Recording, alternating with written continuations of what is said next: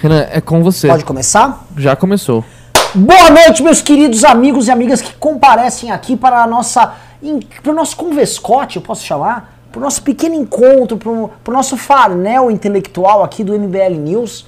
Né? Hoje temos assim uma formação clássica. E já tivemos um pimbaralho. Olha, olha, olha, olha. Uau! Tá muito bem de gente não precisa falar nada. Nada, né? A gente nada. Aqui em Tá só silêncio, respondendo de pimba. boa. né? Já teve um pimbar, vai andar que é a, a The Closing, né? Que é, que é inclusive já virou uma super pimbeira. Tá se preparando talvez para ter uma foto aqui também. Ela, já, ela vem pimbando muito. Outro dia 500 reais e tal. A galera que tá segurando a onda desde Tem que que ter o campeonato de pimba. Tô falando sério, tem que ter campeonato de pimba, assim, mostrando quantos caras estão no mês, acumulado. Gosto. Tem que ter treino É, principal. é, tem que ter exato. campeonato, não Isso adianta. Gosto. Escalação de pimbeiros. um aí, era aí a gente. Aí, tipo era assim, mês. É. E, eu acho que podia ser legal, tipo, que a galera podia virar e tam- também tentar fechar o bolão do mês, entendeu? Quem é, série, quem é, o, quem é o grande pimbeiro. É, quem vai ser o grande pimbeiro. Mas vou começar falando de, de Suécia aqui, pessoal. Vou começar falando, porque inclusive até escrevi um textinho dela hoje. Eu voltei a ficar com raiva da Greta Thunberg. Olha, eu, eu tenho duas pessoas que eu acho duas farsantes, tá? No mundo da política. Tá? O primeiro. Só duas? A primeira. é, Só duas? assim, mulheres. Ah. Só duas? É, a primeira é a Greta. E a gente vai falar bastante de Greta aqui. A segunda eu vou pedir pro pessoal adivinhar aqui nos comentários. Quem acompanha o menu Ah. sabe que é a segunda, né? Já xinguei bastante. Mas vamos falar da Greta, né? Renan Chanchos. É. Renan Chanchos. Não, não é nem é essa. Pô, Não. então- nossa, essa. Ah, não, essa- Não, essa é já campeã. acertaram aqui nos comentários, Tabata, pô. Ah, Ah, Porque é o seguinte, a Joyce, ela é uma picareta. Sim. Posso falar? Acho que eu tô Qual no que- processo. qual que é a diferença? Ela é uma malandra. A Joyce é uma malandra. Qual que é a diferença? A Joyce é uma malandra. Ela cresceu. sei o que ele tá dizendo. Ela é uma self, cresceu, hein? self-made Miss Ela malandra. cresceu muito. É. A Tabata é tipo uma invenção midiática. Ela fala, oi, eu gosto de arroz. Tabata gosta de arroz assim como o povo brasileiro. Sabe? Igual essa Greta. Quem rolou? A Greta. Teve lá índios Guajajara lá, teve uma troca de tiro com os índios. E a Greta, ela teve que se pronunciar. Ela não se aguenta. A Greta, ela é como se fosse uma bússola, né, que tá sempre apontando para onde o mundo tem que ir. Ela é a nossa grande guia. E a Greta soube que morreram os índios.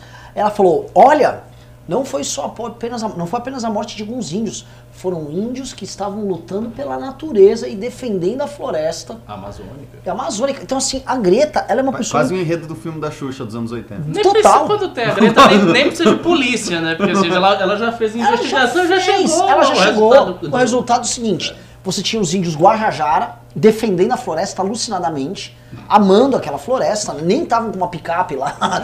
o pajé não tava de iPhone, tá nada! Eles não estavam cobrando imposto das pessoas, eles estavam recolhendo fundos para preservar a floresta Provavelmente. Eles estavam fazendo igual as milícias fazem, eles recolhiam dinheiro na comunidade para fazer uma proteção, né? E aí eles estavam indo proteger, eis que Greta Thunberg, ela, assim, ela falou, ela vaticinou. Eles foram vítimas de um assassinato que estavam defendendo a floresta.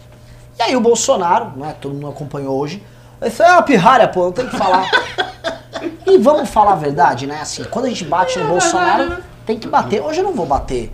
Ele mandou bem. Mandou. É, é uma pirralha mesmo. Uma pirralha. É uma pirralha ela foi me tocar- intrometida, chata pra cacete. Extremamente. Assim, ela. Aí eu fui olhar assim que ela, ela foi pra Madrid naquele encontro, né? Aí assim, notícia na CBN aqui no Brasil. Greta chegou em Madrid. E daí? E daí? Greta chegou em Madrid. Foda-se! Aí eles ficam lá, não, a Greta tá pronta. A Greta vai participar de fóruns e debates. A Greta! Mas que Ah, é? fórum você vai fazer com uma menina de 16 anos? Aí ela vai lá e denuncia: adultos, se preparem, nossa geração não vai perdoar vocês. Greta vaticina, adultos, cuidado.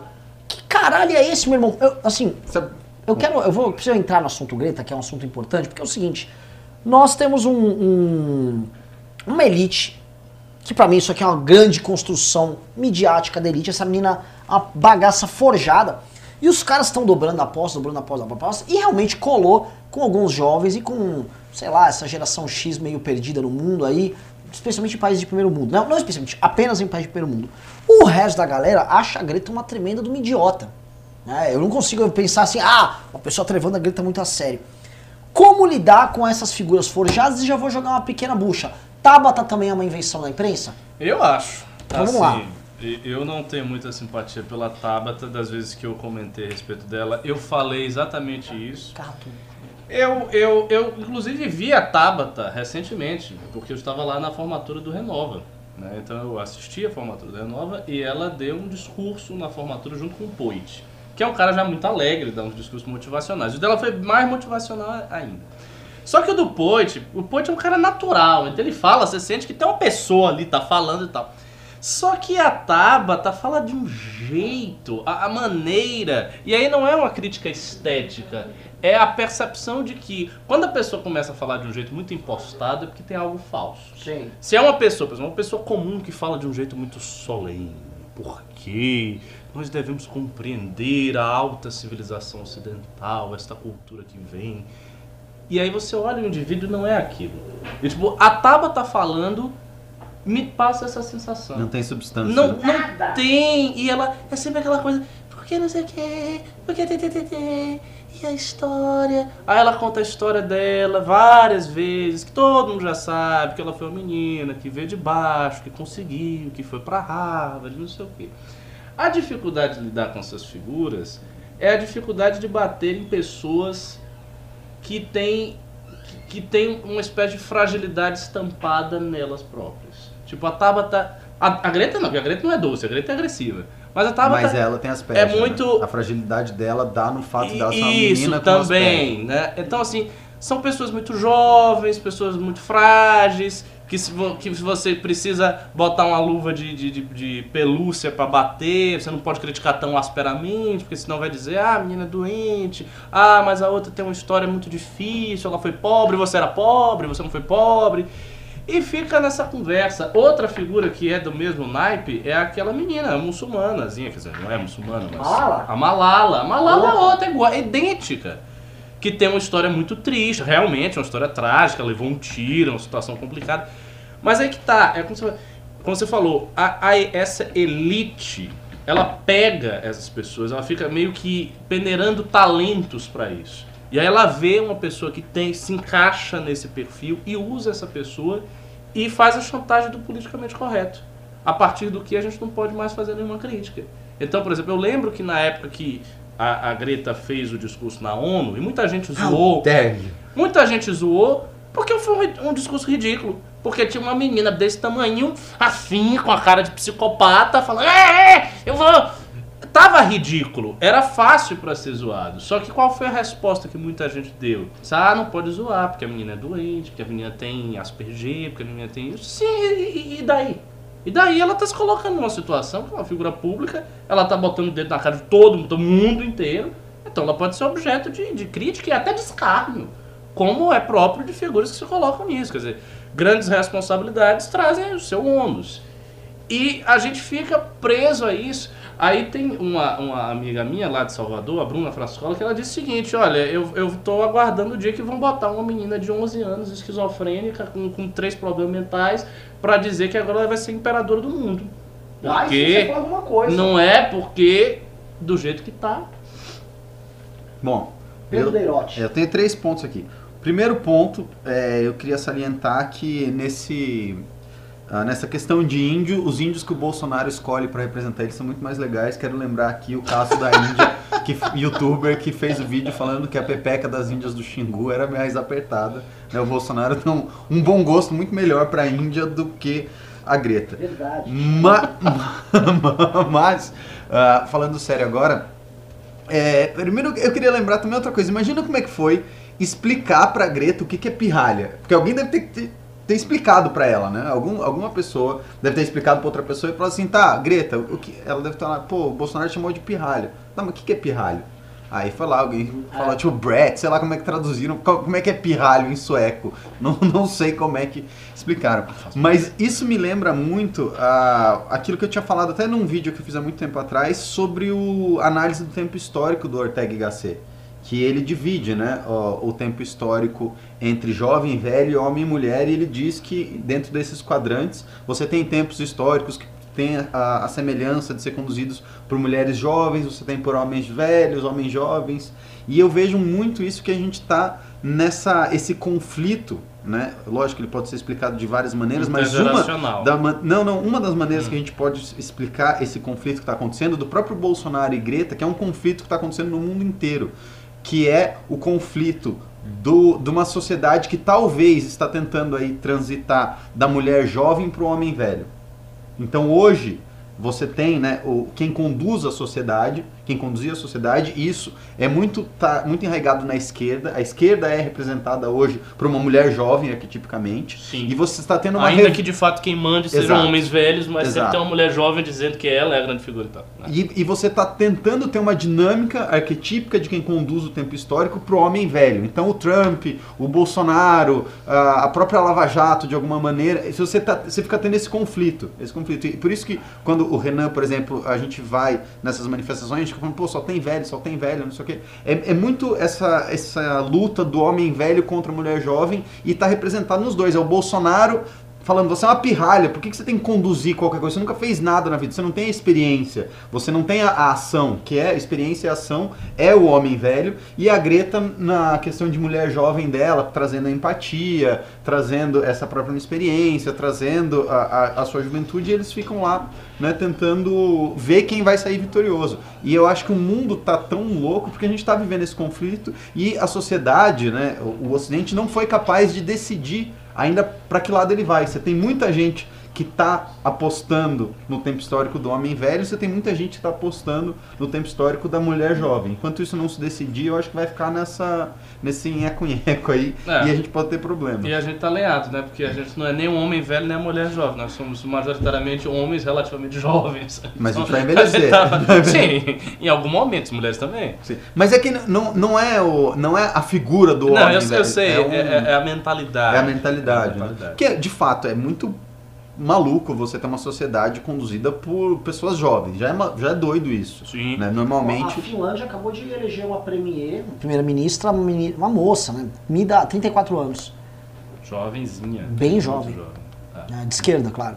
sim. Exato. Então, é, tem, você tem as vantagens né, da juventude, lógico, você tem a, a questão de, de você ser revolucionário, de você ter esse potencial criador e você leva a sociedade para frente, mas é sempre bom você ter na, na outra partida velhos com experiência, que dão uma segurada, porque jovem também faz muita cagada. Uhum, Ao mesmo uhum. tempo que ele inova muito, ele também erra muito. Perfeito. perfeito. Aí, né, a imprensa, não sei se vocês acompanharam o Bafafai. Não Imprensa, acompanhei, a, li impren- alguns, tá? a imprensa tava, meu, nossa, a Greta respondeu o Bolsonaro, Greta lacrou e tudo mais. Né? Eu não achei que a Greta se deu muito bem, ah, pelo menos aqui no Brasil nessa história. Mas, mas é a mesma coisa do Leo- é um Leonardo DiCaprio Não, parte não é, 2 não Não, é, não, não, não, não, não, não, é não, diferente. bem diferente. diferente. Não, não. Porque, Bem, ó, Leonardo DiCaprio, a o gente ficou lado- falou uma merda enorme. Não, não, não, não, não, não é isso que eu tô tentando Ah. dizer. Tô tentando dizer assim, na dinâmica que esses- essas pessoas estão fazendo. O Bolsonaro, Ah, sim. a é dinâmica que está sendo criada é assim, ó, o Bolsonaro vai lá e fala alguma coisa, aí vai um ator de Hollywood e responde e todo mundo bate palma. Aí vai, o Bolsonaro fala alguma Cara, que, que foda-se que o Bolsonaro falou que ela é uma pirralha também. Falei, Uhum. a- Ela é tão irrelevante que, tipo, ah, pirralha, foda-se. Bolsonaro também falou do. Aquela merda lá do Leonardo DiCaprio. Eu, eu acho que é muito. Você fica fabricando, sabe, esses escândalos e fabricando esses escândalos quando são coisas insubstanciais. O que, que mudou na vida do Leonardo DiCaprio? O que, que mudou na vida do brasileiro? O fato do Bolsonaro ter falado que ela é uma pirralha. Não muda nada, são coisas muito insubstanciais e a gente fica perdendo tempo porque isso fica sendo criado justamente para alimentar esse conflito e, e cada um poder trazer mais gente pro time mulher jovem ou pro time homem velho. Entendeu? Sim, fica sim, sempre nesse sim. nheco-nheco. Sim. E é engraçado porque Bolsonaro agora ele está polarizando com figuras internacionais, né? Quer dizer, Ele está transcendendo as fronteiras nacionais. Antes ele polarizava só com a esquerda brasileira. Mas não- Agora é polarizar com ator, polarizar com não sei quem. Com De fato, é uma inovação com- para um presidente do É Brasil. uma inovação, né? Ele está bem nos Ah. holofotes da, Uma- uma- da- do, do bafafa, da fofoca internacional. Quer dizer, a fofoca internacional de esquerda está se alimentando de Bolsonaro. É que ele, ele assumiu o papel de um vilão internacional pra imprensa É, mundial. exato. É, hoje você tem o Trump e o Bolsonaro é tipo, mano, parça. É, o parça, O parça mais pobre, engraçado é. e o primo pobre o do primo pobre do Trump. Trump. Você tem o Dr. O Frankenstein e o Igor, né? O Bolsonaro é o ninguém tem Igor. medo? Isso, exatamente. Exato. O, assim, você não perde muito discurso achando Isso. o Bolsonaro, só tem a ganhar. E, e a pauta verde não dá pra bater muito no Trump, né? Ah. Igual dá pra bater no Bolsonaro. Aí fica, uma- fica assim, eu acho que o, o- Eu não sei, o que eu senti dessa treta, pelo menos para mercado interno, consumo interno, é saiu o Bolsonaro saiu bem. Ele não fala uma besteira. Assim, essa Greta. Assim, é- é- ela cismou com o Brasil, porque lógico, você bater no Brasil e falar que você tá preocupado com o índio no Brasil, você faz a Não fita. é, não é que ela cismou, é que a agenda que ela está Lógico, defendendo. Lógico, tipo, lógico. É, Ela não acha nada. Quando eu falo, é- ela, É, ela não é- acha ela não nada. acha nada. É o seguinte, Brasil é um trend pra você bater pra falar de ecologia. Ainda com o Bolsonaro lá, então ela vai ficar falando essa, essa pá de merda. Agora, assim, eu, eu confesso pra vocês, eu realmente não gosto dela. Eu, eu não, a, a, a- a Greta me irrita em muitos níveis. É um pouco parecido com o que a Tabata me gera. Não sei como é que funciona pra vocês. Acho muito fake. Acho muito fake, por exemplo, a lista de. Ai não, deputados que foram muito importantes no ano. Tabata. Tabata saiu na lista das mulheres mais influentes do mundo. O que, que a? Tabata Nada. fez? Nada. Ela Dei- não- é. Ela deu uma resposta no Vélez. É. O que, assim, até, é fácil. até um ursinho, né? Sim. Você botava ele lá, tá aqui, ó. Fala que, é um- que o Vélez é uma Eu achei merda. que ela mandou bem no Vélez. Não, mandou, Ah, mandou, mas, mas assim, assim, é, tipo, não era fácil. demais. Não era dar Ah, resposta. Qual é o mas- indicador? mas, Renan, Você, mas- pra não. fazer gestão, precisa de Não, calma, números, calma, mas- mas de gente- dados. você- Qual o seu não, plano? Calma, calma. Então, você tem um problema aí que é o seguinte, vou, vou defendendo a Tabata agora, é, você tem um amostral muito ruim, né? Como é que você vai Mas fazer uma lista de deputadas, assim, tipo, na- você pega tá. todas as deputadas eleitas e de fato ela não tá entre as piores. Não tá, mas assim, É, o, Então, no que ela seja nomeada uma das melhores. Não, o que não? Das mulheres mais influentes do mundo? Ah, do mundo? Achei que era do, do Não, Congresso uma das mulheres mais influentes do mundo. E mulheres. Aí- aí é É, força não barra. é deputada, assim, assim, assim, é. aí é força Angela. Merkel aqui, Tabata aqui. Assim, É, a Tabata tá ali, fazendo um grande papel. Ninguém nem sabe qual é. Quando você olha a justificativa, ela é uma importante deputada que luta pela educação e que tem uma história. Ah, Mas isso você sempre tem essas. Igual quando o João Íris ganhou também, melhor parlamentar. do- É, é, é, é uma. É, uma eu, é que assim, me irrito. Eu acho uma puta de uma forçação de barra. Né? E a gente tem outras parlamentares super fortes, tipo o Carlos Zambelli, que tá fazendo um baita de um trabalho. Que até tomou, coitada, tomou um pito da professora Paula Marisa. Eu nem comentei isso, né? Vocês estão vocês estão vendo o, o struggle da Carla Zambelli? Estou. Né? Eu Essa- estou acompanhando isso. Essa tá sofrendo assim Ela está, profundamente. você sabe por que ela está sofrendo? Ela está sofrendo porque ela fez uma defesa. Uma defesa não. Nossa. Ela botou assim um paninho morno, para não dizer que era um pano quente, na isentosfera. Simplesmente ela disse que era mais conveniente que a direita brigasse com a esquerda. E menos com os ditos isentões. Ela Sei. falou óbvio. Ela, né? ela só falou isso. E não botou muita força, não. E não acusou ninguém. Isto foi suficiente para o pessoal fazer uma verdadeira campanha contra ela.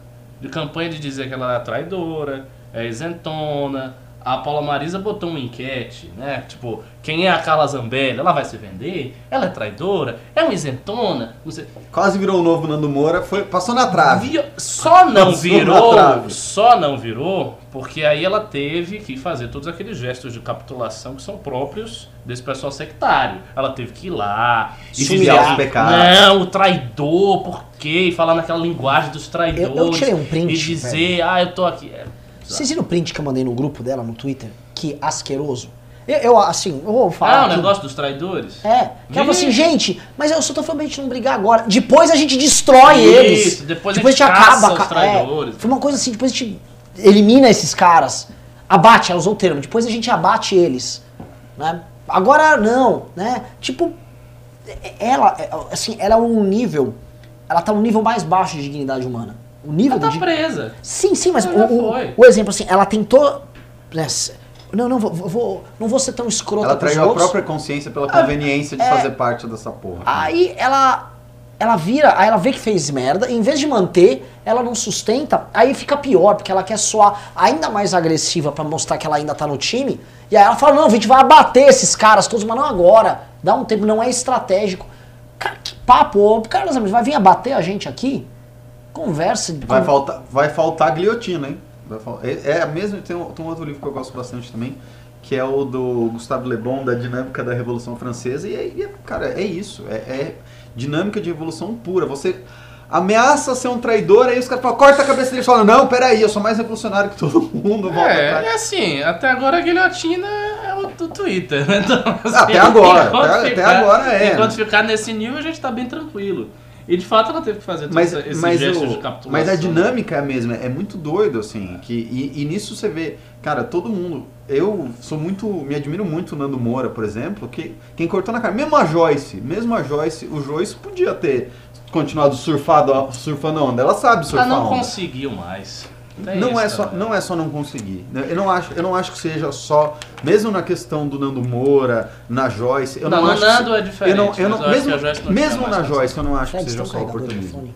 Eu não acho, assim, eu, eu tenho minhas divergências, eu acho que ela é oportunista pra caramba, mas eu acho que tem um negócio de... Ela é mais orgulhosa que a Carla, talvez. Sim, mas, mas eu acho que tem um negócio de consciência também que ela fala, puta, isso não dá, não dá pra lidar com esses caras.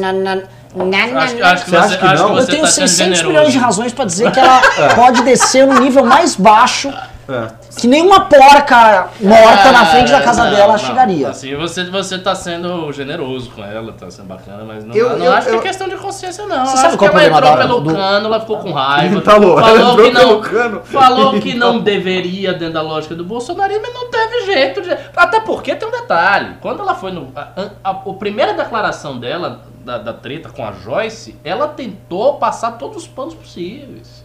Ela tentou dizer que ela tava lá no time também. Eu lembro disso. Depois é que ela foi pra cima. Entendi. Quando já não tinha jeito.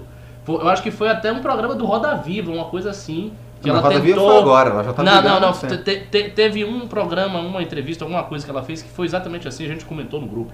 Que ela tentou, mesmo com a situação de estar sendo esculhambada, ela tentou distinguir Bolsonaro dos filhos, dizer Sim. que Bolsonaro, não sei o que. E criar que ela um ainda era uma soldada do Bolsonaro. Que ela era uma soldada do Bolsonaro. E- Então, assim, ela tentou fazer e não colou.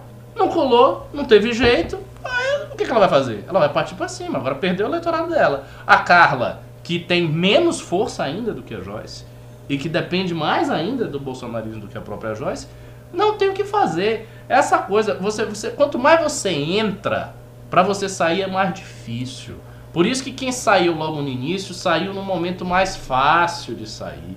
Se, por exemplo, se o MBL estivesse apoiando o Bolsonaro até hoje com toda a força, coisa que ele nunca fez, mas se fosse apoiando, apoiando, o canal tava aí, tá enorme, tava bem maior do que tá, não sei o quê. Só que como t- tá todo cercado de bolsominions, os coordenadores, primeiro, os coordenadores do MBL seriam todos bolsominions. Hum, porque não teria havido aqueles cortes, tá? tava, todo mundo era bolsominion. O público ia ser majoritariamente bolsominion também. No momento que o MBL fosse sair, é como se fosse de desencavar um carrapato gigante da perna. Matava o, o- o cidadão. Como disse Flávio, como disse Flávio Rocha, o carrapato ficou Ficou maior que o boi.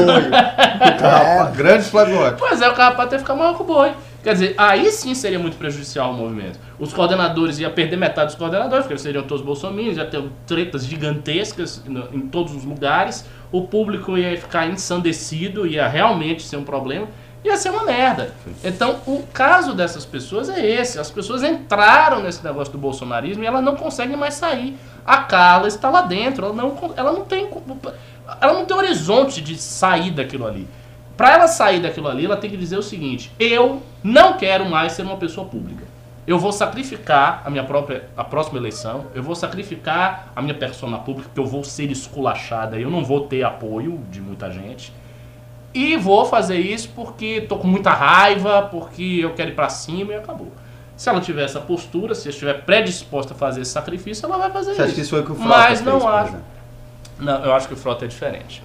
Porque o Frota, é, o Frota é um cara tão malaco, tão escroto, que ele, ele conseguiu, de alguma maneira, se acoplar em um projeto para ele tentar fazer alguma coisa, que é o caso do Dória. Mas eu não acho que estes projetos paralelos, eles estão abertos assim a todo mundo. Tipo, ah, a Carla saiu do bolsonarismo, aí vai ter um Dória, vai ter um fulano para acolher e dizer, vem cá. e- Não necessariamente. Não necessariamente. Por exemplo, a Joyce.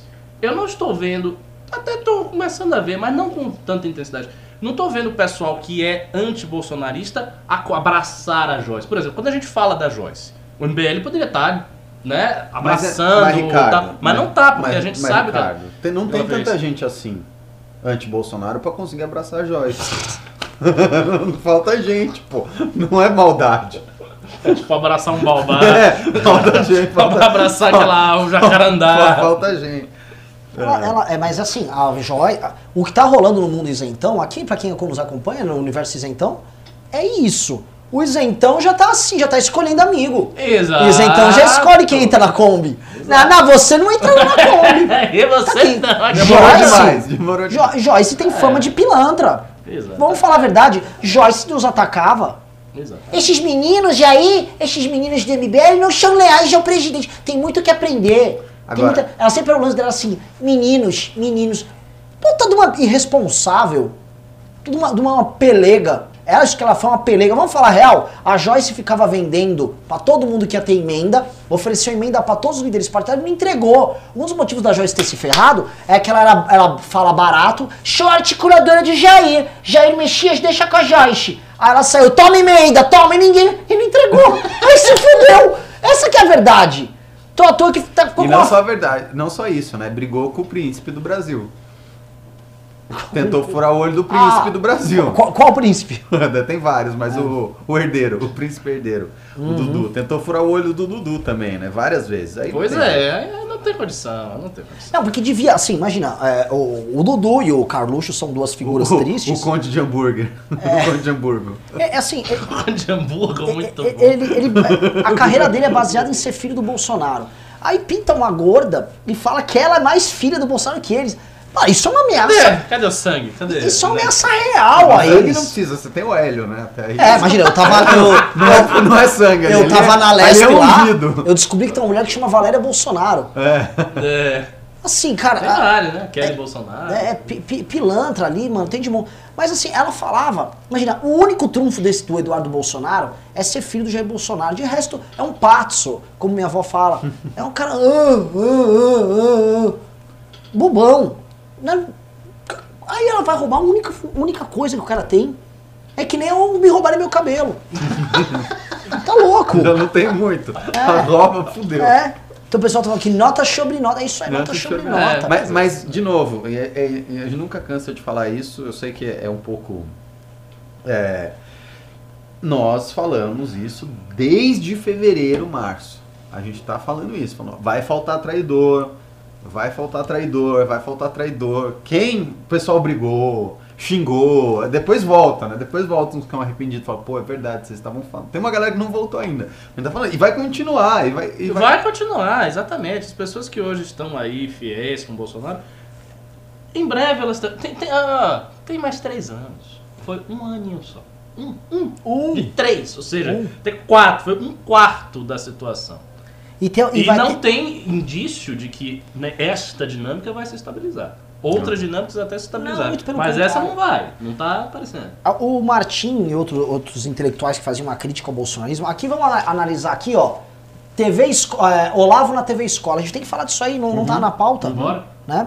Tem que falar duas coisas que não estão na pauta. Ah. Isso e do tio do Felipe Martins. Puta, eu tava lendo, a matéria É é maravilhosa. Eu não vi, eu não vi a maravilhosa. matéria. É, Esse Felipe, é, porque assim, esse Felipe Martins é tipo um jabuti, ninguém sabe como ele é tão poderoso, como é que ele tá lá, como é que colocaram ele lá, mas fato é, ele tá, e assim, com um tio, que é assim, ele é um picareta moda antiga, ele é o velho picareta Mas brasileiro. eu acho que é uma biogênese de Brasília. Tipo, você deixa lá e nasce um picareta. É pior que ele não é de Brasília, o tio dele é Goiânia, é outro, não é? Você quer entrar no do tio dele? Não, não, vamos, entrar do na pauta, senão a gente vai perder aqui o público. Vamos, Tá. A gente tem que, tem que fazer a, a, o, o chorobulegos. O, o, a pauta mesmo? Bota lá, Olavo na TV Escola. O plano deles tá andando. O, Tá plano, andando. o plano de aparelhamento Tá institucional dos caras tá A andando. cada dia que passa, a gente vê mais um. Tem o cara da Biblioteca Nacional, não sei o que, o negócio tá. Não, não, tá, não tá perdendo. E repara que nos, nos últimos dois meses eles, eles olavaram mesmo. Sim. Foi o, foi o mongoloide da Terra Plana na Funarte, o, o negro, o negro racista na. Dos na três, o Palmares. Rafael Nogueira é o melhor. Cara, É, dos três. Cara- eu estou fazendo, eu estou fazendo um juízo de comparação. Dos três é o melhor. Ah, não, tá. Você tá. viu a entrevista dele? Eu já, eu já vi. Ele é um intelectual, né? Não, mas assim, a, entre- a entrevista dele foi razoável. Ele não disse nenhum absurdo. Olha, ele, ele compartilha muito absurdo no Twitter. Ele é, ele é uma cadela eu do sei, Ruschel. Eu sei. A Mas, cadelinha assim, do- Na entrevista ele foi um pouco cuidadoso, pra não falar. Ele não chegou, ele poderia ter dito clichês do tipo: Ah, o meu problema aqui eu tô sofrendo a retaliação porque só tem comunista. Ele não falou coisa desse tipo. Ele foi, ele deu uma ensaboada, ele disse: Não, todo mundo é a favor da cultura, mas não estou entendendo a minha proposta, não sei o quê. É, é e a gente tá esquecendo do cara que tá na Secretaria de Cultura, que mexe lá com o cinema, que cada hora tá aprontando uma coisa. Que proibiu a exibição de filme. Isso, ele agora. agora ele arrancou todos os carta quadros, quadro velho, tipo isso, esse quadro tá aí no fundo de vocês, com os filmes, sei lá, tipo Central do Brasil, ele mandou. Tira tudo! Ah, mas também foda-se, né? Deixa o cara tirar aquela porra, ele que vai ter que ficar vendo aquela merda o dia inteiro. é. Também, ah, não, não, Não eu, é, eu acho que, eu acho que é exagero da imprensa também. Deixa o cara tirar a porra do negócio, ninguém vê aquela merda. São coisas que denotam. São coisas simbólicas. São coisas simbólicas. Se você, São Pedro, coisas simbólicas. É tipo, o cara, eu cheguei aqui, vou fazer uma revolução e vou mudar isso aqui de água abaixo. Tipo, É tipo, vou tirar, o- vou tirar um crucifixo da Câmara Municipal. Ah, não muda nada, vai continuar a atividade normal lá. São co as coisas, certas coisas significam mais. Tipo assim, o cara já é inimigo da ideia de cinema É. nacional. Ele já. Cara, o Bolsonaro veio com um decreto no fim de semana bizarro. Isso A gente até tava comentando. Aí ele Bolsonaro voltou atrás. Aí, mais essa, tipo, o cara vai dando todos os sinais de que, tipo, a função dele lá é ficar arrumando treta no meio, no meio cultural. Que a gente tem, a gente acha tudo, a gente sabe a máfia do Dendê toda, a turma lá da. Esqueci o nome daquela mulher lá. Ah, A mulher do Caetano. Caetano, Paula É, Lavigne. Palavrinha, tudo, tudo tranqueira, gentalha, mas né, uma coisa é uma coisa, outra coisa é outra coisa. Né? Eu- o Bolsonaro também é presidente de pessoas de esquerda. Enfim. Mas não acho que seja tirar o, o cartaz do Central do Brasil da parede que. É, não é nada de grave. Mas assim, é simbólico e é uma coisa que cria aquela coisa, aquela tensão, digamos assim. Opa, chegou um retardado mongoloide aqui. O riso? Minion, não, não, o Ecocamp Jardim falou: esses caras estavam onde, meu, quando o PT lixo tava roubando meu. Olha, a gente tá Rapaz, vendo- ele tá fazendo uma manifestaçãozinha É, de milhões de basicamente, pessoas. a gente organizou as manifestações derrubaram o tal do Tava PT lixo. Que provavelmente Tá você, com seu português ruim, não deve ter comparecido. Na verdade, ele é uma vítima da pátria educadora, coitado. É. Mas o projeto, o programa autoritário dos caras tá andando, né? Tá O que, que você acha de Tá Olavo e Brasil Paralelo na TV Escola?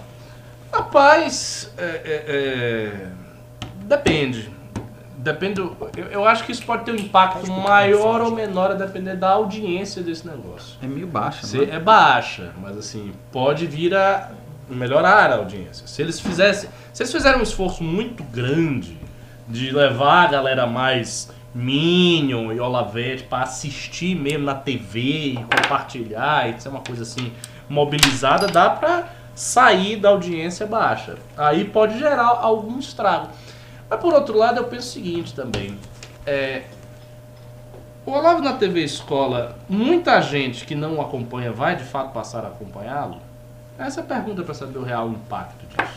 né? Não, o impacto Aí você é nenhum. pode dizer. O impacto não, é não nenhum. tem Eu não nenhum. acho que Mas ninguém- é simbólico, como você falou, é pra marcar presença, ele tá lá, é uma coisa oficial, você bota É. o cara, é uma coisa oficial. Eles estão naturalizando a ideia de que, por exemplo, o Olavo faz. As teorias do Olavo fazem parte da. são parte, inte- parte oficial, parte fundamental da nossa historiografia Então, é. e que devem ser levadas em O que, consideração. o que eu acho assim, eles estão tentando, dada as proporções, transformar o Olavo num Paulo Freire. Estão querendo dizer assim, uma educação plural ah, brasileira deve contemplar a obra de Olavo de Carvalho. Basicamente, acho que é isso que eles estão tentando Uhum. criar, tipo assim, estão tentando positivar o Olavo no currículo brasileiro. Uhum. Uhum. E, e é, e é engraçado, porque tinha muita gente também que ah, acusava né, que seria uma manobra financeira. Não foi, eles foram espertos nesse sentido. É, eles falaram que eles cederam, então não teve transação Hum. financeira envolvida. E a gente vê que não é o que Eu eles estão- acho que a financeira é ideológica mesmo. É botar o negócio tal, ali onde puder. Eu, eu também, eu também não vejo. É, o, o- o grande problema aí são contradições discursivas, né? É o tipo, o tipo de discurso que eles fizeram na época do PT. Era muitas vezes um discurso genérico. Tipo, não pode haver influência, não pode haver viés. Tanto é assim que o Luciano Ayan tem escrito a respeito do Escola Sem Partido, exigindo que o Escola Sem Partido se posicione sobre isso, porque afinal de contas a TV Escola é um instrumento oficial do governo, é um instrumento pedagógico, então teoricamente aqueles programas deviam ser mais neutros, né? Tipo Telecurso Eu 2000, né? Tipo Telecurso peço, 2000. eu pessoalmente, e aí eu vou dar uma opinião que eu acho que vai divergir da de vocês e da- de muita gente da direita, eu não acho que a coisa se dá nessa neutralidade do jeito que foi Ah, ninguém aqui não. acha. Ninguém Não, acha. mas o que? Não, eu não tô falando filosoficamente, não, eu tô falando na prática. Também acho. Por exemplo, se tivesse um governo lá, né, do, do MBL, e colocasse coisas bem características do movimento na TV escola e algo equivalente, eu não acharia nada demais. Eu acharia inconveniente. É, é, eu não, não acharia nada demais. Mas assim, a questão é sempre a construção do discurso que você faz, né? Estão todas assim, cara. É, é, a partir do momento que o MBL, vamos supor, passa a trazer uma interpretação muito particular da história e panfletária de uma linha política e das figuras políticas ligadas a eles ali. É, cara, ali não, aí não dá. Eu, O que eu- eles estão tentando colocar ali é um panfleto formador de opinião da linha bolsonarista. Ponto. Da Eu, linha Ola- acho Olavo que isso- bolsonarista. eu acho que isso sempre acaba sendo pré-requisito de qualquer política de educação e cultura. Você sempre, sempre o cara que está tocando a política de educação e cultura vai tentar incutir os valores que ele acredita dentro das políticas É públicas porque- de qualquer e, maneira. E, e- e tem aí, tem uma coisa profunda também, que existe uma assimetria da direita e da esquerda nesse sentido. Porque dentro da, da esquerda, como ela é majoritária na academia, ela consegue criar consensos dentro Uhum. da academia que são de esquerda, se você ler com sutileza, Exato. mas que são consensuais. Pela complexidade, pela profundidade que a coisa tomou e tal. Então, a coisa fica ali, mas não é exatamente que é... Ne... Ela tem um viés, claro. Por exemplo, vou dar um exemplo assim claro. É, Caio Prado Júnior. Caio Prado Júnior é historiador, né, famoso historiador tal, que escreveu sobre a história do Brasil. Caio Prado Júnior é um historiador marxista. E Caio Prado Júnior é um dos historiadores que entra em qualquer currículo de historiografia brasileira. É uma coisa corrente. Não tem nada de, de estranho em Caio Prado Júnior aparecer e ninguém seria louco por dizer ah, Caio Prado Júnior não pode estar aparecendo aí. Mas é um marxista. Efetivamente um marxista ligado ao Partido Marxista. Ao, ao, ao PC... Ao PC do B, eu acho que ele saiu PCB. do PCB O partidão. do PCB, mas eu acho que ele foi pro PCdoB no, no, em meados da vida dele. Pois bem, se você bota lá um programa de história, mais ou menos baseado em Caio Prado Júnior e autores similares, numa TV estatal, isso é panfletário? Isso não é? Isso é legítimo? Isso não é legítimo? Veja, os contornos não ficam claros. Porque ao mesmo tempo, se você disser, ah, não, não pode ter Caio Prado Júnior, vai dizer, mas por quê? O marxismo é uma teoria. Por que, que ele não pode dar? Se você pensa que o Olavo está neste status, tá, o Olavo é um filósofo, o Olavo é um teórico, então por que, que o Olavo não pode estar? O argumento perde um pouco de força. Mas não é? Pense, pense. É. Não, eu, eu, eu, eu conheço essas, ó, um pouquinho desse Caio Prado, é o exemplo que você utilizou. O cara tem uma obra, marxista, discordo da tese do cara, tal, blá, blá, blá, blá. Mas é diferente de você ter um panfleto analisando relações de poder. Panfleto analisando relações de poder e história do Brasil adaptada a uma determinada lógica de pensamento de um intelectual que naquele instante é o intelectual ligado ao governo. É o famoso tudo me é lícito, mas nem tudo me convém. É, a questão É da ligação dele é do governo seria mais delicada. Mas, por exemplo, o caráter panfletário. Depende, depende do, do, do que, de qual. Do, do- A, a questão assim, do conteúdo. é conveniente você pegar. O Ciro entrou, aí você pega um curso do Mangabeira Ung e ele sai tacando na TV escola. A gente Eu estaria- acho que aconteceria isso. A gente estaria denunciando isso. Não, é, tam- é, é, in- é inconveniente. É inconveniente. Sempre vai ser a inconveniente. gente estaria denunciando acho. essa porra. Eu Mas- sei que a direita estaria, mas, mas- eu não estaria denunciando tanto assim. Ponto é esse. Eu, eu, eu concordo que é inconveniente, mas vai ser sempre um subproduto de política pública de educação e cultura. Inf- Infelizmente é uma coisa que vai acontecer. É. Governa, entra governante sai, isso vai acontecer. O, o, que, o que é mais difícil é o seguinte: é, o, o- que caberia mais crítica é ver exatamente o conteúdo do que vai ser veiculado. É o conteúdo do Brasil Não, Paralelo. É o, é o documentário, se não me engano, é o documentário de 64. Tá aí. É- não, não. É o. Eu é gostei aquele- do é documentário aquele- de não, não é do 64, 64, é aquele outro do, do descobrimento do Brasil. se Esse eu não sei, não vi. Eu não sei. É eu o do não- 64? Não, não é o do 64. São cinco documentários? Então vai ter o do 64, vai ter aquele de- dos Templários, lembra aquele dos Templários que eles Eu fizeram? não pro sei, eu não Brasil, sei. a continuação. assim, né? eu realmente não sei. É uns documentários ali, mas eu conheço alguns e é uma parte a tese do Olavo ou do Príncipe adaptada. Sim. História by visão de mundo Olavo barra Príncipe. É, E a questão sim, são os intelectuais ou as figuras que são formuladores no governo, já colocando sua visão de mundo ali num pacote, no momento que eles estão aparelhando todas as áreas de cultura. Eu me preocupo. Eu me preocupo. Eu acho assim, isso é vinculado, eles são panfletários. Quando eu digo panfletário é, eles estão submetendo da TV Escola, Funarte, da Fundação Palmares, a Biblioteca Nacional, tudo a um projeto de poder.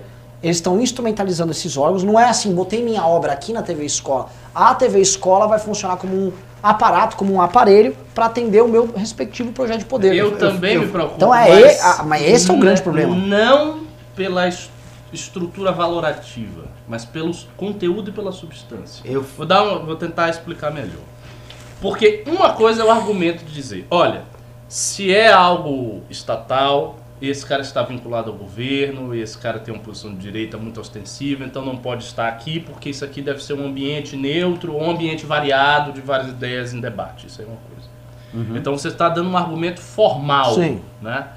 O meu argumento não é esse. Eu não queria que eles estivessem aqui porque eles são adversários meus e são autoritários. Não é formal. É tipo, Perfeito. entre né? eu e eles, digamos assim, entre o nosso pensamento e o deles, o nosso pensamento lá estaria mais bem colocado do que o deles. Porque não é uma questão formal, é uma questão de substância mesmo. É tipo, o pensamento desses caras é problemático, porque o pensamento desses caras é autoritário. Não é uma coisa assim, ah, porque qualquer pensamento. Não, é especificamente problema diretamente com eles. entendeu? Perfeito. Não, você Se, resolve. tipo, se fosse outra pessoa, né, se tivesse outra mentalidade, mesmo que fosse ligado ao governo, seria diferente. O ponto é que esses caras eles vão aparelhar a coisa do jeito que a esquerda mais é, é, é, é, é, é, que a esquerda mais agressiva aparelha.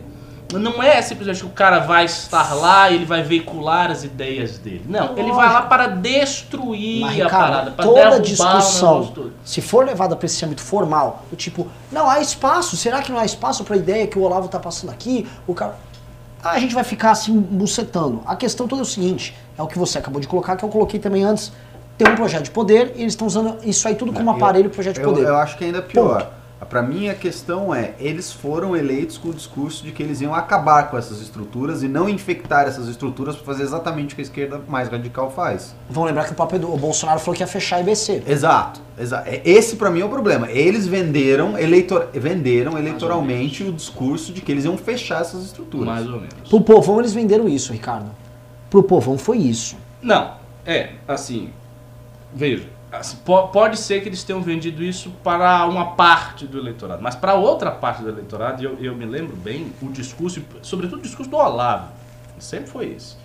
Não era assim que, ah, a gente vai simplesmente fechar ou vai ser neutro, não tinha nada disso. O Olavo já falava, ó, há anos que devia fazer o seguinte, deveria botar propaganda anticomunista nas TVs ostensivamente, meter lá propaganda e ponto final. E que o grande, ele dizia o seguinte, inclusive aparece no documentário 64, que o grande erro do governo militar foi não ter passado oficialmente documentários e mais documentários mostrando os crimes do comunismo.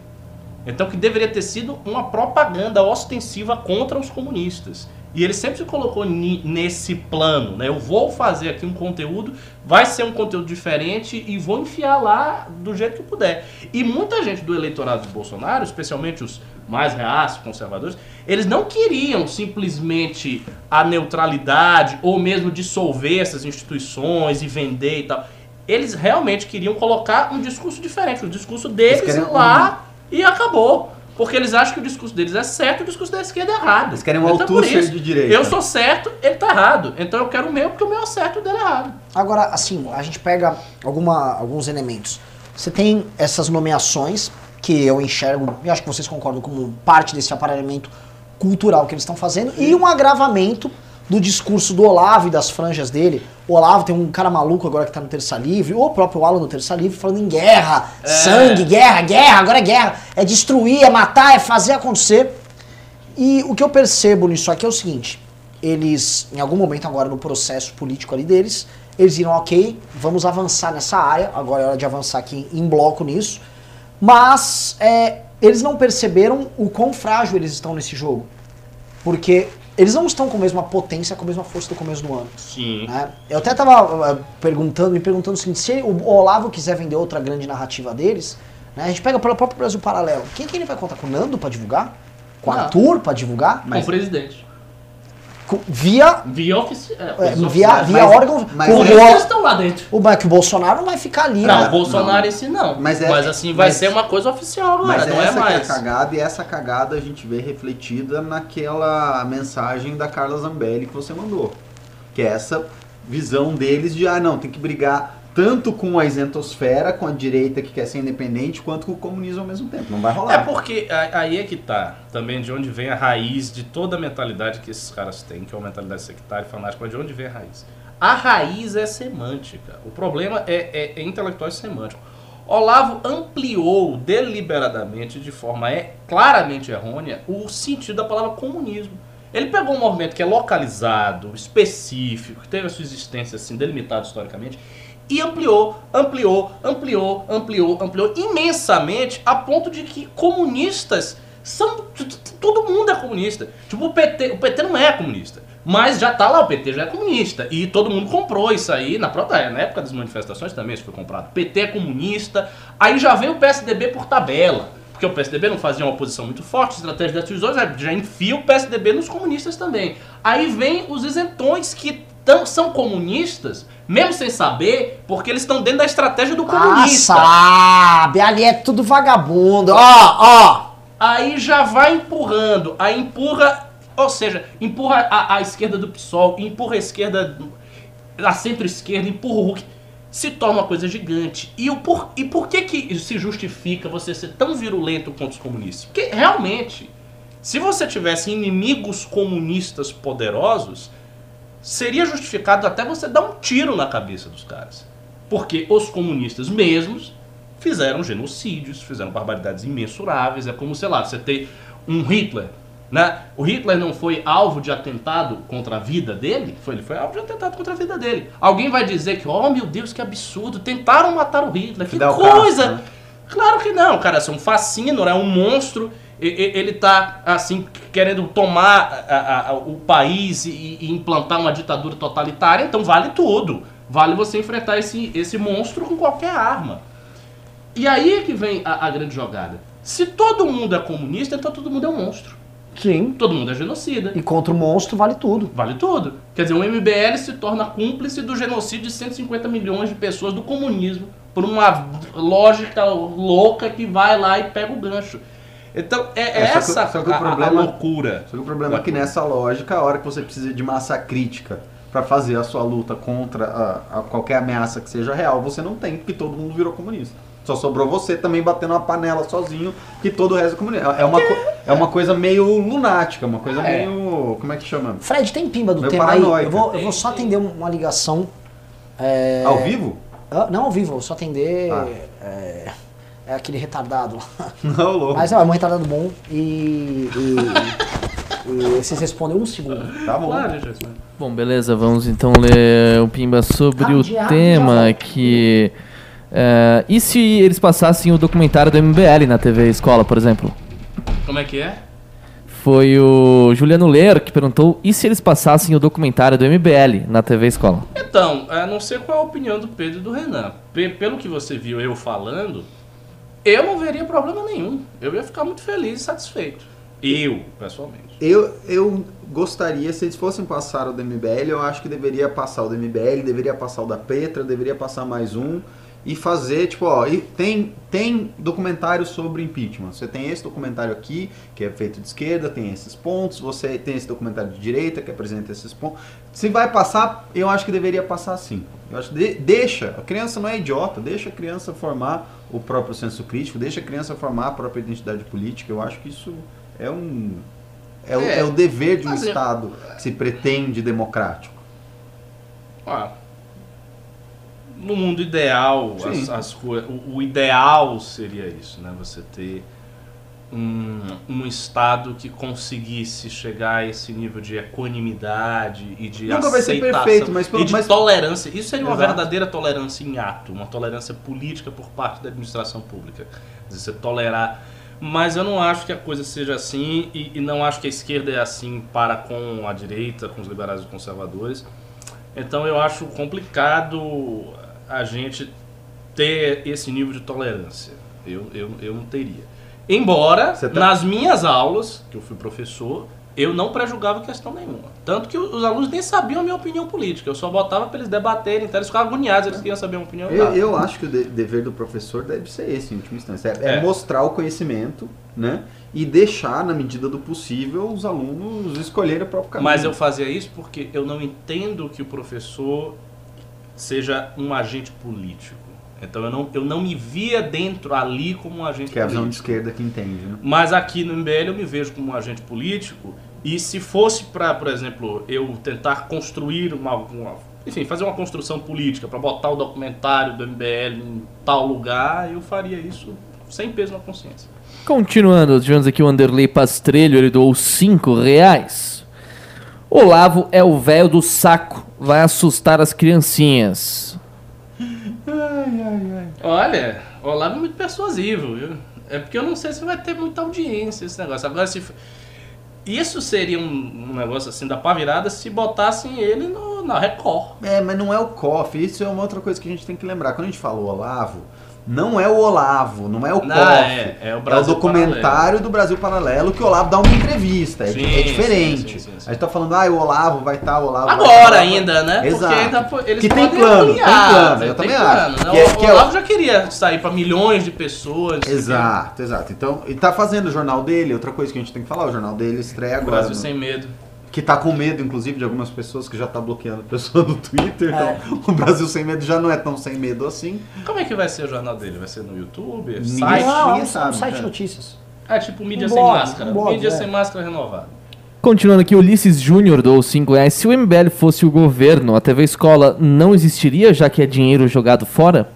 Ali com certeza dinheiro jogado fora. Você não dava nem pra falar que você. "Ah, Não, isso aqui é um depósito de material. Ninguém assiste aquela Ninguém merda. Eu nunca vi, eu acho que É, nunca é mais fácil, você fala assim, ó, vamos supor que a gente quisesse, vamos fazer um investimento, vai num canal de YouTube, mas fazer um canal de YouTube, É cara, se você pega o dinheiro todo da TV escola e você faz e um bota canal, no de canal YouTube do de, YouTube, tema, fica de gigante, temas assim, gigante. tutoriais com pessoas famosas. Ó, isso é puta, já tinha uma novidade. Tutoriais com famosos pra vestibular e pra matérias escolares. Fica gigante. Tipo, fica grande, todo mundo vai ver e ainda vai achar legal. Ainda vai ser mais barato. É. É que verdade. antes fazia sentido você ter uma TV escola, porque antes, no meio do período letivo, passava, né? Tipo assim, então tinha aula, aí depois do recreio você tinha uma, duas horas que era a TV escola, e passava, as pessoas ficavam assistindo, não sei o que, depois tinha...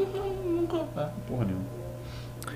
Ok, tivemos aqui o Rafael Morse, ele doou 2 reais. O que o Ursinho acha do Profecho Olavo na TV Escola? Infelizmente o Ursinho ele não, não O se manifesta tem mais. descontinuado até que o Alessandro Mônico volte. O Ursinho tá descontinuado. Então você quer dizer que você vai voltar com o Ursinho assim que o Alessandro voltar, é isso? Aparentemente sim. Entendi, só, só, só mestre. irritá-lo, entendi. Não estou vendo o olhar auspicioso dele. Mas o, o, o- só, só fazendo uma merchan, o pessoal que está nos assistindo, presta bem atenção, tá? Quer falar de doutrinação, uma doutrinação privada? Compre o livro Como um Grupo de Ajustados Derrubou a Presidente. Basta mandar o Pimba aqui, Pimba de 100 reais, entra no leilão, levem. E outra coisa, e por que, que eu preciso que você Pimba? Presta bem atenção. Acabei de voltar da Lesp, bomba, tá? Pode dar bomba aqui? Pode. Arthur é Não, candidato. calma, que o Ricardo tá aqui, calma. Não pode dar bom não, que o Ricardo tá aqui. Tá. Arthur é pré-candidato a prefeito de São Paulo. Ô, louco. Eu, eu vou cravar. Vocês vão apertar na urna o, bo- o botãozinho com o número do Arthur. O que eu quero dizer é o seguinte: tem partido, tem tudo. Você acha que vai ser igual do Bolsonaro? Você vai ter gente levando whey na urna pra votar? Vai. Vou votar no Arthur, o cara com O cara whey vai dele, levar assim. com o Alteres e vai voltar, vai digitar com o Alteres o número do Arthur. Muito bom. Entendeu? Vai ter. Então eu Ali, voltei de lá. Só que assim, tem sindicalista fazendo fila pra pegar o cara. O Levaram Rio- faca, né? Levaram duas faca facas, hoje. Levaram faca. Entendeu? Eu fui com essa camisa do MBL lá, já que Bem que arrumar... faca interessante, né? É. Quando estiver perto, assim, É, e da- da faca. eleição, A direita tem uma tradição com facas aí que não é boa. Eu cheguei lá com a minha camisetinha da MBL, gaiato, tava falando no celular, plau, já colaram em mim.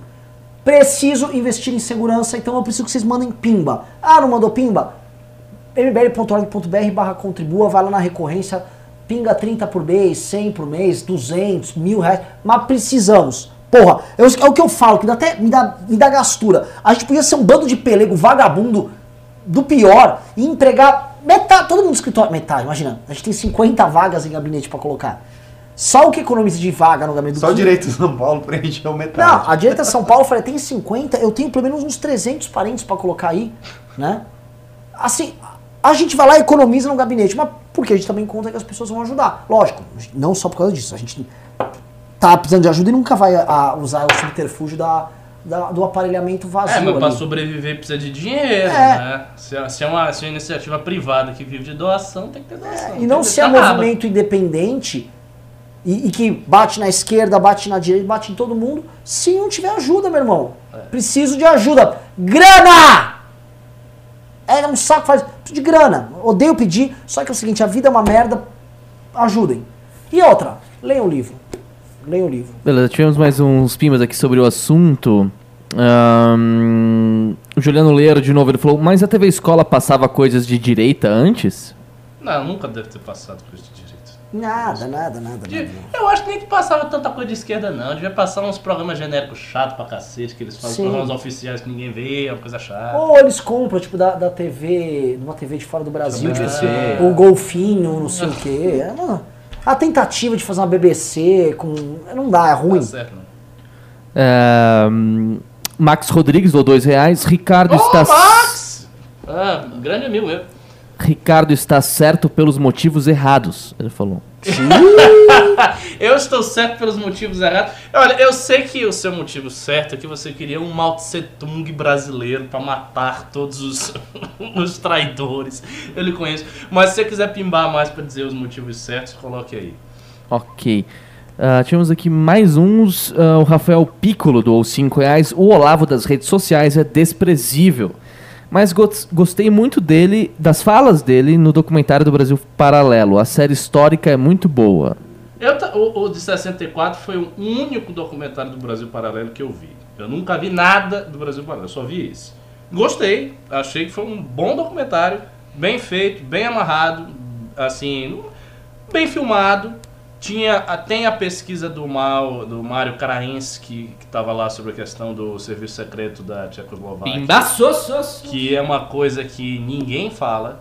Né? Eu só vi o livro do Mário, ele tem um livro sobre isso, e o Brasil Paralelo divulgando. Achei um baita documentário, não tenho o que falar não. Ai, Ricardo, Ricardo. É Não é a teoria das tesouras. Não, eu gostei do documentário. O que você achou de, de ruim do Eu, o documentário? Ricardo, muito bem feito. Ele aborda, eles foram pegar os documentos lá na, acho que na República Tcheca e tal. Isso. Super bacana nesse ponto. O problema, meu querido, é o, o, o final que tá tentando construir. Quando vai da Constituição de 88 pra cá e o convite que fica pra você ali, Eu praticamente. sei, Pô, mas Renan, Ricardão, o problema é que tudo, pô, tudo ali, todos, tudo ele é- tem, tem um objetivo. Eu, eu não tô dizendo E o que não problema é esse. Eu- O problema é esse. O convite que te fica no final. Eu não estou dizendo que não tem um objetivo, eu não estou dizendo que ter feito o documentário, publicado o documentário naquele momento, não tinha um significado político para a nossa política. Claro que tinha. Mas, enquanto peça documental, enquanto trabalho, eu achei muito bom. E, e assim, eu, não, vi. Não estou entrando nisso. Não estou entrando nisso. Mas é, mas é. E essa é a principal avaliação do documentário. Acho legal Agora, também. que tinha uma conveniência, é claro que tinha. Não só, tinha ali o, o Olavo sugere. Essa Constituição de 88 foi construída aí. Sim, né? sim. É uma Constituição farsesca. Né? Você está quase visando o povo na rua, derruba, cuidado com esses militares vagabundos positivistas que já fizeram merda e roubaram a legitimidade da Revolução Popular, Sim, que sim, ocorreu em sim, sim, 64. sim, sim. É, o recado tá dado. Eu sei. E eles estão até agora tentando montar a militância estritamente bolsonarista para Mas fazer sabe como é isso. que tá o cadastro, hein? Gadastro sumiu. É. Deve ter sido um fracasso, né? Se fosse, tivesse dado certo, tava todo mundo falando. Uma do coisa que eu já falei milhões de vezes, inclusive pro Max, que espero que ainda esteja nos assistindo, ele sabe que essa é a minha opinião. Max é um amigo meu, ó, de muitos anos. Antes Mar Max é maoísta? Isso é bom. O Max é um conservador, bem conservador. Só que ele tá no MBL. E dentro do MBL ele diz que ele não ataca o movimento porque ele tá no MBL. Ah. Mas é um conservador, Lavete, tá, ó, antigo, assim, de muito de Entendi, ele é acompanha um homem de anos. partido, assim. E, e, e ele está estudando esse negócio da China. Ele escreveu uns artigos sobre a China para o MBL News. Foi ele que escreveu aqueles artigos sobre Foi, China. eu lembro. Foi- Ah, é, pois é, ele está estudando Não, o esse cara é negócio bom. de China e tal. Ele é bom, Caralho, o cara é bom mesmo. Gente pra caramba. Eu lembro. Ô, Renan, tivemos aqui um último sobre o assunto.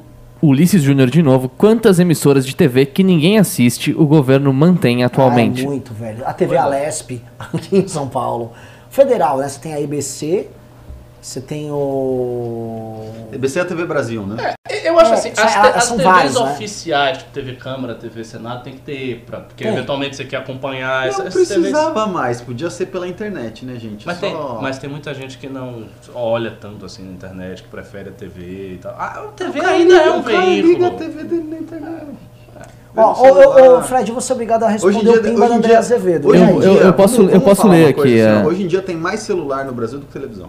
Eu, vou, eu vou ler então os É, pimbaços aqui, economia, Renan. Talvez se fizesse isso seria mais conveniente. Tínhamos aqui- Calculando a economia. Não, e tem mais, tem, tem mais acesso. Hoje em dia tem gente que não tem televisão e tem celular. É, não. Tem dois celulares por verdade. habitante no É, Brasil. É um bom argumento. Ok. Fred, você podia fazer mais troca de câmera. Quando tem risocracia, é tudo dinâmico e tal. Aqui você joga essa câmera aberta. Ah, eu faço propositalmente, Renan. Hã? Eu Eu faço propositalmente. Mas pra quê? Ué, porque é pra me distanciar do que o riso faz, né? Porque... Não, mas pô, Vergonhoso. vocês dão um aproxima quando o Pedro estiver Porque falando. o Fred ele está construindo uma persona antipática. Que, Não, eu não estou construindo uma sucesso. persona antipática, Ricardo. Eu Oi? sou antipático. E Ah, eu não é uma simplesmente construção estou... natural, né? Bom, só pra continuar aqui, The Closing doou 100 reais. Pimba para, para parabenizar o Fred pelo doc, muito obrigado. Algumas pessoas reconhecem meu trabalho aqui. Outro dia parabenizo o Alexandre. O Alexandre com certeza vai ouvir isso depois. Aproveitando que ainda não começou para não atrapalhar o programa, já atrapalhando The Closing. Pedro, me conta como você conheceu a Marie Fredrickson do Roxette. Roxette. Roxette. Morreu hoje, você soube? Morreu, Roxette. É por isso que ela tá pimbando. né? É, o... Nossa, as pessoas sabem que eu conheci ela. que- Eu contei pra ela. Ah, você contou? The Closing, Hum. é, doadora, assim, pica, e me avisou hoje de manhã. Morreu a Marie Sim, sim. Ela tava lutando contra o câncer há muito tempo. Já na época que eu conheci ela, foi 2008, 2009, ela já tinha tido ah, alguns tumores, não sei se é a primeira vez ou a segunda vez. E ela foi num show do bonde. Ela foi num show do bonde na Suécia, em Estocolmo, se não me engano, ou em Malmo, não lembro. 2015. Não, antes, não, não, não era nem 2010, era tipo 2008, 2009. E, o, e era um lugar assim muito doido, porque era um restaurante e balada junto. E, e aí a gente tocou, assim, e ela foi lá, assistiu o show do bonde, me viu performando, olha só, que privilégio. Pois é. I see you comb your hair. Legal, muito obrigado pelo pimbaço aí, The Closing. Depois a Andréia Azevedo doou 50 Absurdo. reais. Ela falou, Renan, só pra dizer que o Arthur e o Ricardo têm razão. O Angra e o Xamã são infinitamente melhores que The Strokes. Não, gente, não, não, não é melhor. É, é, comparação. é, é isso, a gente é obrigado a ver essas coisas. Não é né? melhor. Claro que é. Assim, vamos, vamos- é que assim, vamos lá. Melhor é um critério muito subjetivo. Os Strokes é uma banda de rock, que é o que eles propõem a ser, mil vezes melhor do que o Xamã e o Ah, Angra. melhor, Ah, melhor, melhor, é, não melhor é subjetivo nesse sentido. O que é melhor? Não, melhor eu gosto Eu- mais, ontem eu melhor é mais defini. famoso. Ontem eu trouxe o melhor problema aqui pro é Ricardo. mais- é tecnicamente superior. Existe um gênero, chama-se rock. Não, Angra é metal, né? Estamos um botando o mesmo balaio. Eu acho que não, um não é subgênero. comparável, Porque não é você está comparável. definindo o gênero de maneira muito restritiva. Você está Não é definindo de maneira. Você está definindo o gênero de acordo com as características iniciais da coisa. Ele tá fazendo- Seria mais ou menos como você dizer que o jazz é o Dixieland dos anos 20. E não, você tem o free jazz que é completamente não, diferente não, do. Dixieland. Exi- a gente pode definir mais ou menos o que, que é um rock and roll. Os Strokes se propõem a ser uma banda de rock and roll. E dentro da linguagem do rock, os Strokes são uma banda muito mais inovadora. Fato. Fato, os Strokes definiu o estilo do rock O mundial durante 10 o Angra anos. não é- o Angra não é inovador. Nada, o Angra nada. O Angra, tipo assim, ele é mais uma banda de power metal. É, pode ser. Eu não ouvi o Strokes o suficiente. Eu sei o seguinte, as músicas que eu ouvi eu não vi graça nenhuma. Eu vi um negócio repetitivo, chato. Mas- mas muito a inovação chato. é essa. Não vi nada demais. Talvez inovação porque eu é esteja habituado a ouvir este tipo de coisa, assim, da, da vida de ter ouvido. E aí eu não reconheci que aquela banda foi original ao criar isso aí, mas Fato, assim, eu não, não vi Mas, graça, a, mas a inovação dos Strokes foi justamente E essa. assim, as Assim, linhas melódicas ó, do. Angra são ultra bem feitas, complexas, bateria, Não, guitarra, como qualquer bom aluno tudo. do IGT aqui faz. Os, ó, os, Strokes foi muito mais, Então- foi muito mais influente que as outras duas bandas. Fato. Ah, sim, isso, é, isso é lógico. Mas Qualquer lista- nada. Qualquer Não, lista de, de melhores uma álbuns do- Ah, da década passada, o Is It, que é o álbum dos Strokes, ele tá no top 10. Ó, pra continuar essa discussão Vamos lá, belíssima, um dia sem pão de alho é um dia em vão, doou 5 reais. Ele falou que Angra e Xamã são ruins, assim como qualquer outra banda de merdal. e entre as bandas de indie, The Hives é mil vezes melhor do que Strokes e Arctic Monkeys. Também falou merda. Eu, go- eu gosto muito de The Hives, mas ah, os Strokes é tecnicamente muito melhor. Sim, sim. E assim, metal tem coisa boa. O problema é que, porra, tadinho do Angra. Deixa o Angra, faz um trabalho bom, um trabalho localizado ali. Eu- sabe o que, que me parece o Angra?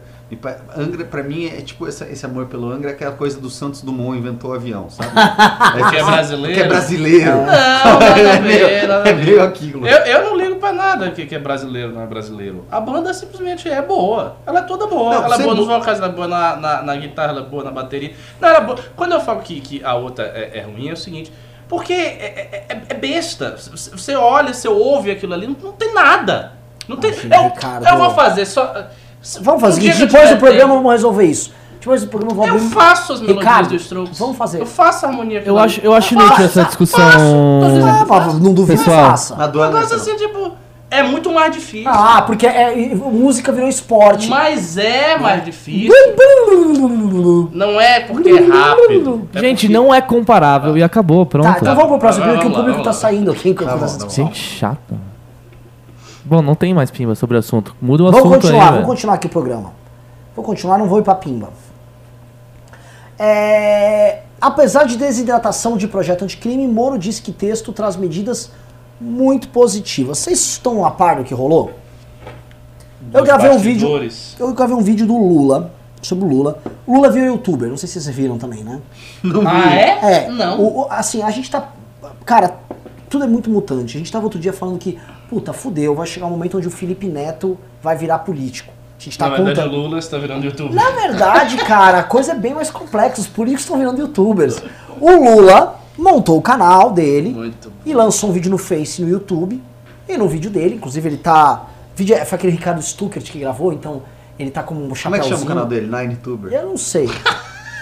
Eu, eu sei que o Lulinha, lá no, no- ele fez um vídeo assim, com cortes e tal. Não chega a ser tipo um vídeo do Felipe Ferreira, Lula, você vai me ouvir? Ah, sabe? Não chega a ser isso. Mas já tem uns cortes assim nas Tá falas dele. audiência boa? No Face tava com audiência alta, né? Tava com É que no 43 Face a mil é likes. grande, é. né? Mas o que, o que que interessa? Lá o Lula falou o seguinte, da grande vitória que a esquerda teve no pacote anticrime. Pô, eu vou começar a assistir o. Sim, sim, eu, eu fiz um vídeo, inclusive, analisando dele. Ele disse que houve uma grande vitória para a esquerda, que eles pegaram um projeto que era fascistoide e queria matar negros, pobres e jovens. E esse projeto foi transformado pela esquerda e graças a um importante trabalho do PT, do PCdoB e do PSOL, o, o projeto se tornou aceitável e não vai mais haver genocídio da população negra.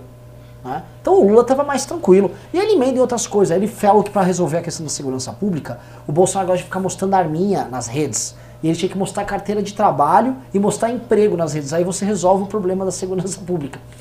Mas o fato é, o pacote anticrime do Moro está sendo vendido nas plagas vermelhas como uma vitória da esquerda que tirou, vamos dizer, os pendores fascistas do Moro e tornou popular e, enfim, não vai ter mais negro morrendo. O que, que Eu vocês não acham? O que, o que exatamente que saiu pra gente É, poder. é, é. E- Eles Eu abrandaram, Acho que deve ser a questão do excludente de licitude. eles abrandaram, mexeram nisso, eles era mexeram... complicado, era uma questão bem complicada, de fato. Começaram o negócio do plea bargain, que não tem nada a ver com pobre preto, é questão de corrupção de colarinho branco, porque o cara dizendo, ah, não- tem uma pena mais, mais leve se você delatar, não sei o quê. A grande verdade, eu senti, eu também comentei isso no vídeo. É, o projeto do Moro nunca foi um pacote anticrime muito voltado pro crime de rua, sempre foi um crime mais de colarinho branco. É. E os caras deram uma afrouxada porque foi muito interesse do Centrão. Né? E vamos lembrar que assim, o PP não vota pra salvar o povo preto e jovem. né? Ele tem outras Tem prioridades. outras prioridades. Então você pega o PP, o DEM, o MDB, esses O caras. PT também. O PT também. O PT Não, eles também precisavam resolver outro- o- o- outros excluídos da sociedade ali. né? E aí o pacote anticrime que mexia com o Branco foi todo abrandado. Né? Você tinha aquele cara infiltrado, para você colocar, por exemplo, no crime organizado e tal. E ele ia ter um cara infiltrado pra você fazer a, a captação de provas com crime de colarinho branco. Isso foi tirado lá. Então o Lula, o que o Lula tá vendendo, assim, é muito interessante isso.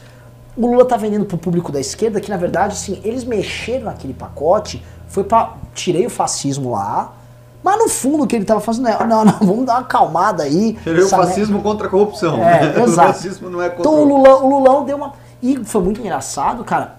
Freixo teve que votar a favor, Freixo votou no pacote. Orlando Silva do PC do B votou no pacote, a esquerda inteira Mas votou. é, mas é pro Freixo é fácil, né? A partir do momento que é, é criada essa narrativa do povo negro, do povo pobre, fica facilita fácil. pra toda a esquerda. Fica fácil pra votar. esquerda ética votar. Exatamente, exatamente. Ficou osso. Por quê? Não tá Estão batendo. Estão batendo, mas é verdade. Estão batendo. Não, o mas Lula. tá- Especialmente não, no Freixo. Então, óbvio que estão batendo, mas quem está batendo? O público da esquerda. É sério? É. Eu já vi. É. A esquerda tá batendo neles. Porque a esquerda tá batendo. Você tá votando no pro- pacote do Moro? Mas isso é um pacote da porra do Moro. Não precisava ter votado. Se opunha. Seja voto vencido. Os caras, os, os caras da esquerda são, a gente fala dos bolsominions, mas os caras são lineares também, né? É. Tipo, é do Moro, é contra. É, você tá louco? Você tá, você tá dando poder pro Moro. Porque o Moro pegou e falou: não, não foi uma derrota. pô, Teve alterações, mas o pacote rolou. Ele falou que quer, ele quer revisitar esses O- pontos o- mais pra frente. O, o né? que é, É, muito passado. engraçado, né? Porque teve alteração, mas ninguém perdeu. É uma coisa surreal, né? Todo Não, mundo ganhou. Mas quem ganhou, Moro ganhou, você ganhou, quem Deu- que perdeu? Deu 408 votos. Mas a ideia da entrar aqui- democracia não é justamente essa? Todo mundo. É, é, o Ah, problema. mas em algum nível, se teve uma alteração, alguém ganha mais, alguém perde mais. O né? problema que tá rolando, eu vou chegar A exatamente aqui. é, é? Porque é muito importante nós fazermos. É, é exegese quando você. A interpretação é. Temos uma exegese do Defesa. discurso lulista, tá? Porque o, o Lula, ele depois de falar dessa vitória, o tema que veio logo em seguida, ele foi elogiar o Congresso. E o Lula falou assim: "Nó- o Congresso tem que ser respeitado, nós respeitamos e defendemos essa democracia, tá? E, os e o Congresso já percebeu que esse governo é de maluco e vai barrar as coisas. O que eu tô percebendo, meu feeling aqui, eu tô vendo todas as pautas realmente do governo que vão pra Câmara, o Maia já pega, senta com da extrema esquerda à direita e faz um bololô redondinho. super light. O Maia com o Orlando Silva, etc., receberam o presidente da Argentina. O novo Fernandes recebeu, tratou super bem e tal. É, o Bolsonaro mandou um morão lá também. Uhum. É, mas, né? Mas mandou. É o terceiro maior parceiro do Brasil, vizinho, Era pra ele. era pra ele. Mas só assim, isso, foi, isso, foi- isso é- ainda continua inaceitável. E o que o Lula tá fazendo é uma mudança de discurso muito grande, porque o Lula pós-impeachment, ele falava que o Congresso era golpista, em que o Temer era golpista, e que tudo que ele do Congresso fazia não valia, e etc. É um Lula que tá com uma tática completamente nova. Eu acho que com o Maia acenando do tipo, mano, vamos jogar junto, bota, bota todo mundo no bolo aqui, vamos conversando e vamos trabalhando independente do Bolsonaro, pro PT isso valeu a pena. Eu não acho que seja só isso, tá? Eu acho que, óbvio, você tem essa questão, que é uma questão pragmática de que o PT está sentando com o Congresso e conseguindo construir, mas você tem uma outra questão também, que é uma questão eleitoral, que ele já está viabilizando um PT moderado para a próxima eleição, querendo se opor a um Bolsonaro radical. É, agora sim, isso Hum. é uma contradição grande para ele administrar com a militância do PT, querendo ou não, ainda existe. Com as bases sociais do PT, querendo ou não, existem. E título. com, as ten- e com o resto Qual das tendências internas do partido. Que o pau tá comendo, né? Porque o pau está comendo e ninguém está feliz. E assim, o discurso das bases do PT é todo um discurso contrário a isso aí. É o Mas- discurso dizer que não tinha que ter conciliação, blá, blá, Mas blá, blá, blá, PT sempre não foi meio assim, o discurso da base sempre foi alucinado, assim, nunca nenhuma corrente tá feliz É, e o Lula é, é. botava todo mundo embaixo do braço. Depois, depois quando, quando, ele, quando ele se tornou o fenômeno que se tornou. Porque antes ele não tinha essa força. Antes de 2002 ele não era esse manda-chuva do partido. ele, não, você acha que ele não, não, não, não, mas agora, você acha que ele não consegue segurar mais a onda? Então, talvez consiga. A- a- Aí que tá, mas vai segurar, porque assim, isso é muito desmobilizador também. Isso é muito desmobilizador. A militância do PT já está desmobilizada. E esse discurso é ultra desmobilizador. Não é o discurso de. Porque aí ele vai ter que fazer o seguinte: vamos pro pau com o Bolsonaro, mas junto com o Congresso. Como Mas- junto mas- com o Congresso e o então, Congresso é golpista? Mas, mas e se os então, caras qual- investiram qual na é- do golpe? Qual é a minha leitura? Qual é a minha Tá. leitura? Ele deve saber que o discurso polarizante com o Bolsonaro não ganha eleição majoritária. Deve ser isso. Tá. E, a- e é, aí, é. o que, que ele tá fazendo? Ele tá ser. voltando pro que ele sabe, que o que ele ganhou, que é o discurso de 2002. Que é o Lulinha Paz e Amor. Que é o Lulinha Só Paz deixa eu te Amor. falar, no então final eu do acho que ele vai vídeo- ficar antagonizando e falar: olha quem é o antidemocrático, não sei o que, confio no Lulinha que vou trazer alguém de mercado, vou não sei o que, vou fazer a economia andar de É. novo. No final do Se- vídeo, o Se ele for pra rua tacar fogo em pneu, ele não ganha. No final do É. vídeo, o Lula fala o seguinte: eles querem ódio, eles querem destruição, nós só queremos o amor. Eu Que foi o vou, só da- quero foi o discurso amor. da Haddad, E era o Lula. Eu vou te falar o vídeo, tá? Porque eles adoram semiótica e nada, tudo que eles fazem, diferente do Bolsonaro, que tem lá a semiótica do pão com leite condensado, tem, mal deles, né, mais implícito. Tudo muito light. Era uma casa em Paraty, provavelmente, branca, com uma moldura amarela assim na, na janela, um Lula de chapeuzinho leve, uma brisa batendo. Era um Lula light. Ele saiu, nada, da, ele saiu light da nada vermelho, tudo, nenhum tom de vermelho. Era um Lula. uff, Não tava aquela coisa clima carregada, aquela coisa carregada. Nada. Ele tá investindo nesse papo mais light. Não houve um discurso sequer radical. Os maiores ataques dele ao governo foi quando ele falou da carne. E assim, mostra também um distanciamento muito grande da realidade. Ele falou Ele que não precisa ser radical, no período o Bolsonaro dele. já tá sendo dopado. Sim, sim, mas eu tô, tô relatando pra vocês, pra vocês montarem aqui. A gente vai chegar com o modelo tem título. Qual o plano do Lula? Qual, o que, que eu vejo? Ele, quando ele falou da carne, né? Ele falou: que PIB é esse crescendo que não tem carne pro meu povo? Comemora que nós temos o maior rebanho de gado do mundo, quero mas o brasileiro não come mais carne, né? Na minha época, aí olha como ele tá longe da realidade. Na minha época, o, o mais pobre comia picanha, filé mignon. Oh! Eu olhei, mas que pobre, que realmente o Lula é muito otimista sobre a época. Ah, e mentira, né? Tinha o negócio da luta, Mentira, da, o espeto de ovo. É. Assim, entra governo, sai governo, o espeto de ovo É. tá aqui no Brasil Isso, sempre. pobre comendo Lula. Dilma, Temer, Como todo assim? mundo vai pro Pobre espeto de comendo, ovo. pelo amor de Deus, o Lula, o Lula tá muito deslocado da realidade. É, tá mentindo, Ele falou, né? Não tá deslocado da contra, realidade, ele falou é assim, mentira, contra filé, picanha, alcatra Mentira, tá e, mentindo. e filé mignon. Na, na caruda, ele falou assim, que PIB é esse? PIB cresceu, mas o povo não tá ganhando dinheiro. Bolsonaro, você não tá olhando pelo povo, não sei o quê. É outro papo. Ele não falou em... Ele atacou a Globo, mas atacou Light. O que eu tô percebendo como plano do Lula é um, aproximação com o Congresso. Dois, celebrar uma vitória que ele disse que obteve junto ao Congresso. Três, é, jogar o Bolsonaro como radical. Quatro, ele só tá preocupado com o povo dele. Ele só quer que o povo dele come, come picanha.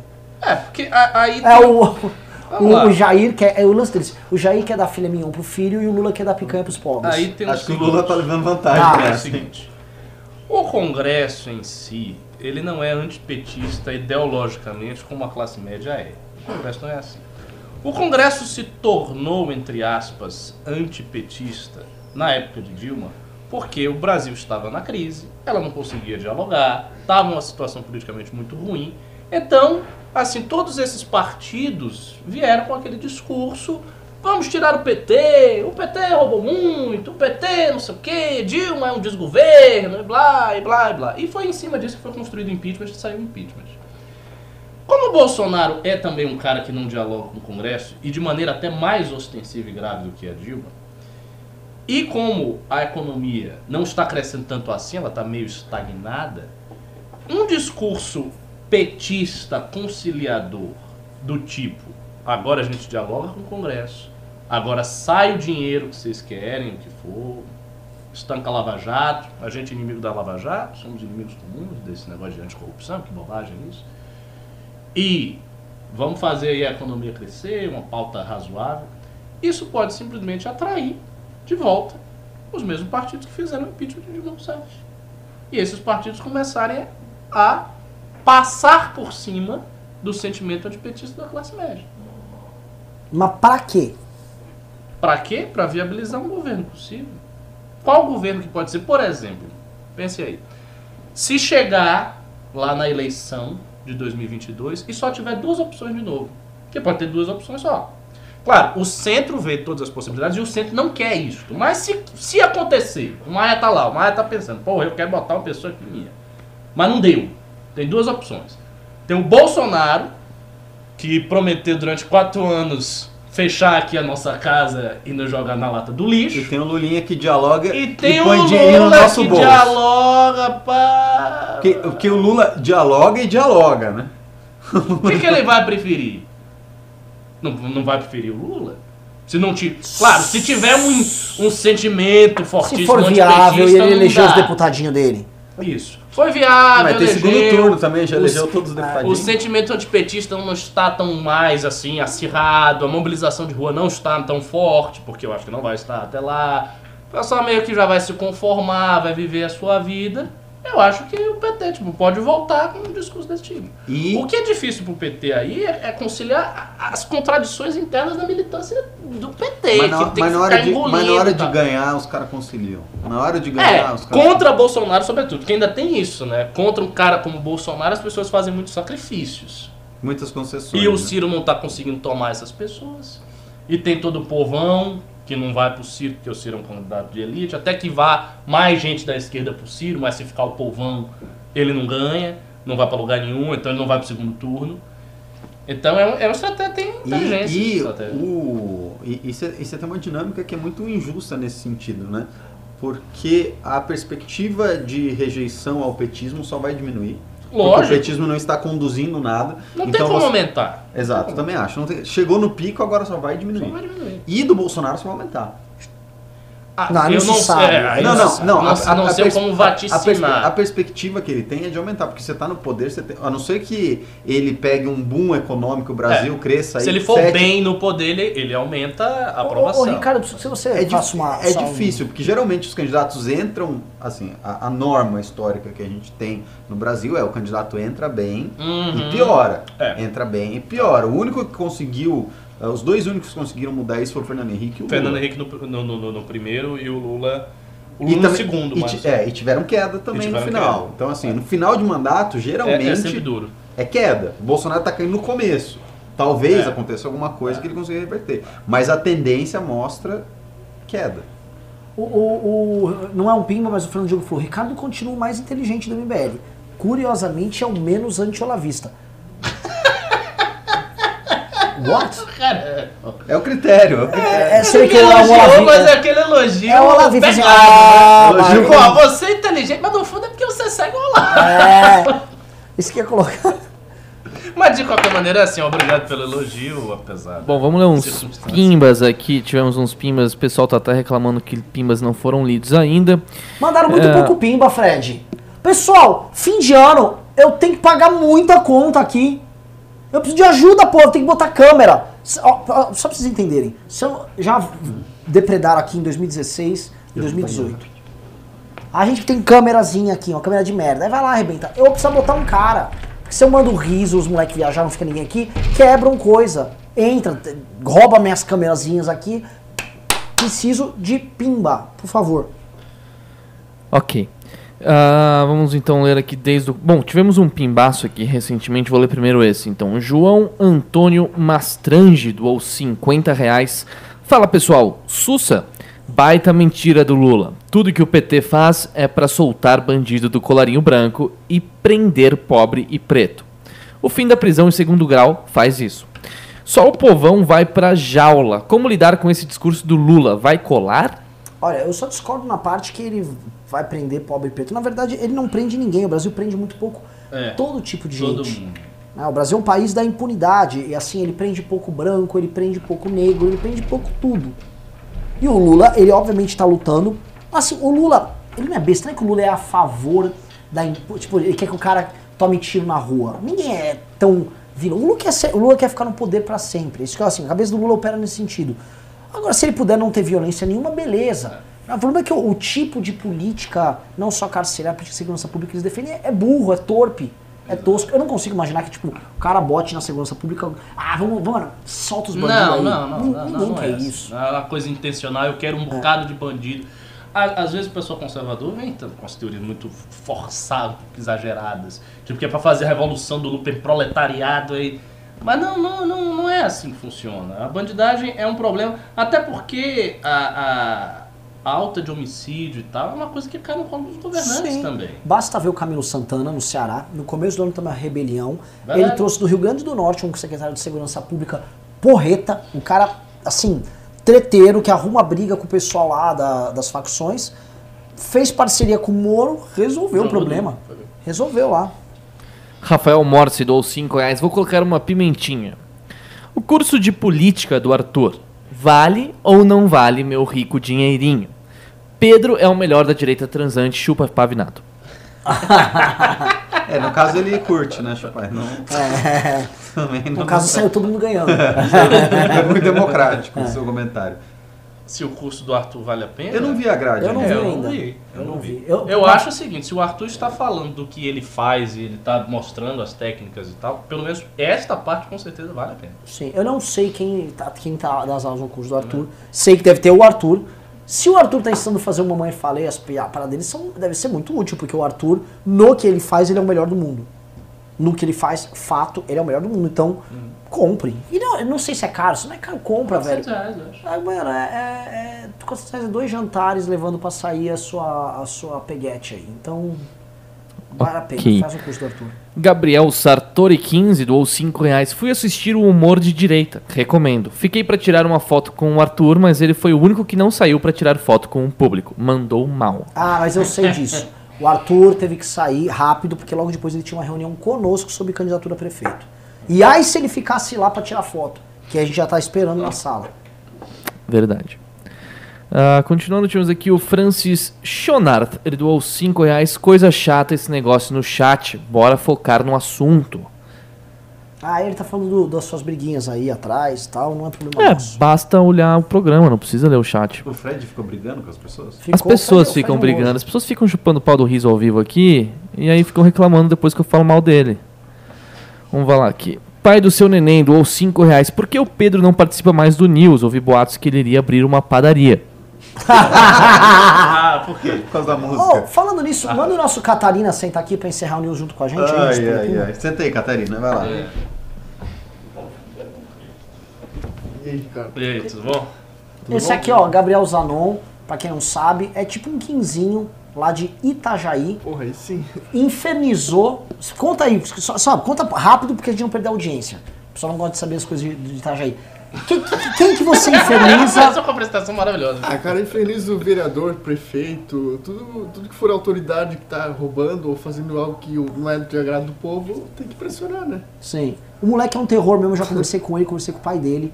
É, tá no MBL lá. Ele é o exemplo de como, assim, são coisas que em âmbito nacional as pessoas não ficam sabendo. Mas, por exemplo, nós temos um núcleo Itajaí, temos um líder como ele, e o moleque toca o terror na Câmara Municipal lá. O que, que você já fez? Conta umas vitórias aí pra gente, uns causos. Já bons. denunciou um vereador que foi condenado em segunda instância.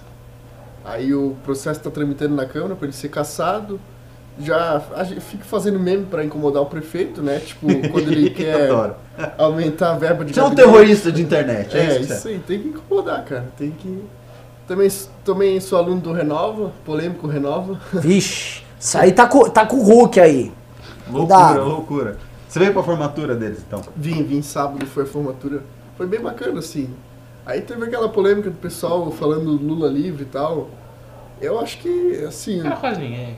Não, não tinha Ah, três quase ninguém. Não, não, é, não tinha quase ninguém, mas mesmo assim era um momento que, que não era pra se manifestar politicamente, né?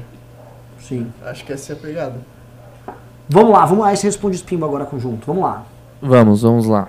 Ahn, tivemos o José Júnior aqui, é, um gado que doou 5 reais. Ele falou: Essas pautas sem sentido são uma cortina de fumaça para esconder o fato que está acontecendo um golpe no MBL. Risocracia vive. Fel- Infelizmente temos que ler esse tipo de merda por aí.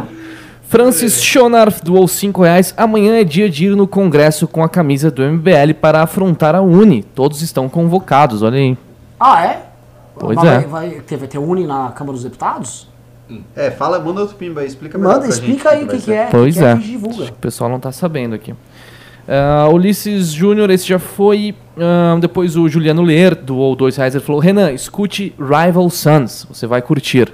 Rival Sons, nunca ouvi falar. Rival Sons. Parece que. Falando em Uni, tem um, tem um núcleo do MBL estudantil de Rondônia que já tem um escritório. Hã? Não, É. o MBS Estudio de Rondônia é assustador. Da- da- Logo mais eles estão depondo a gente.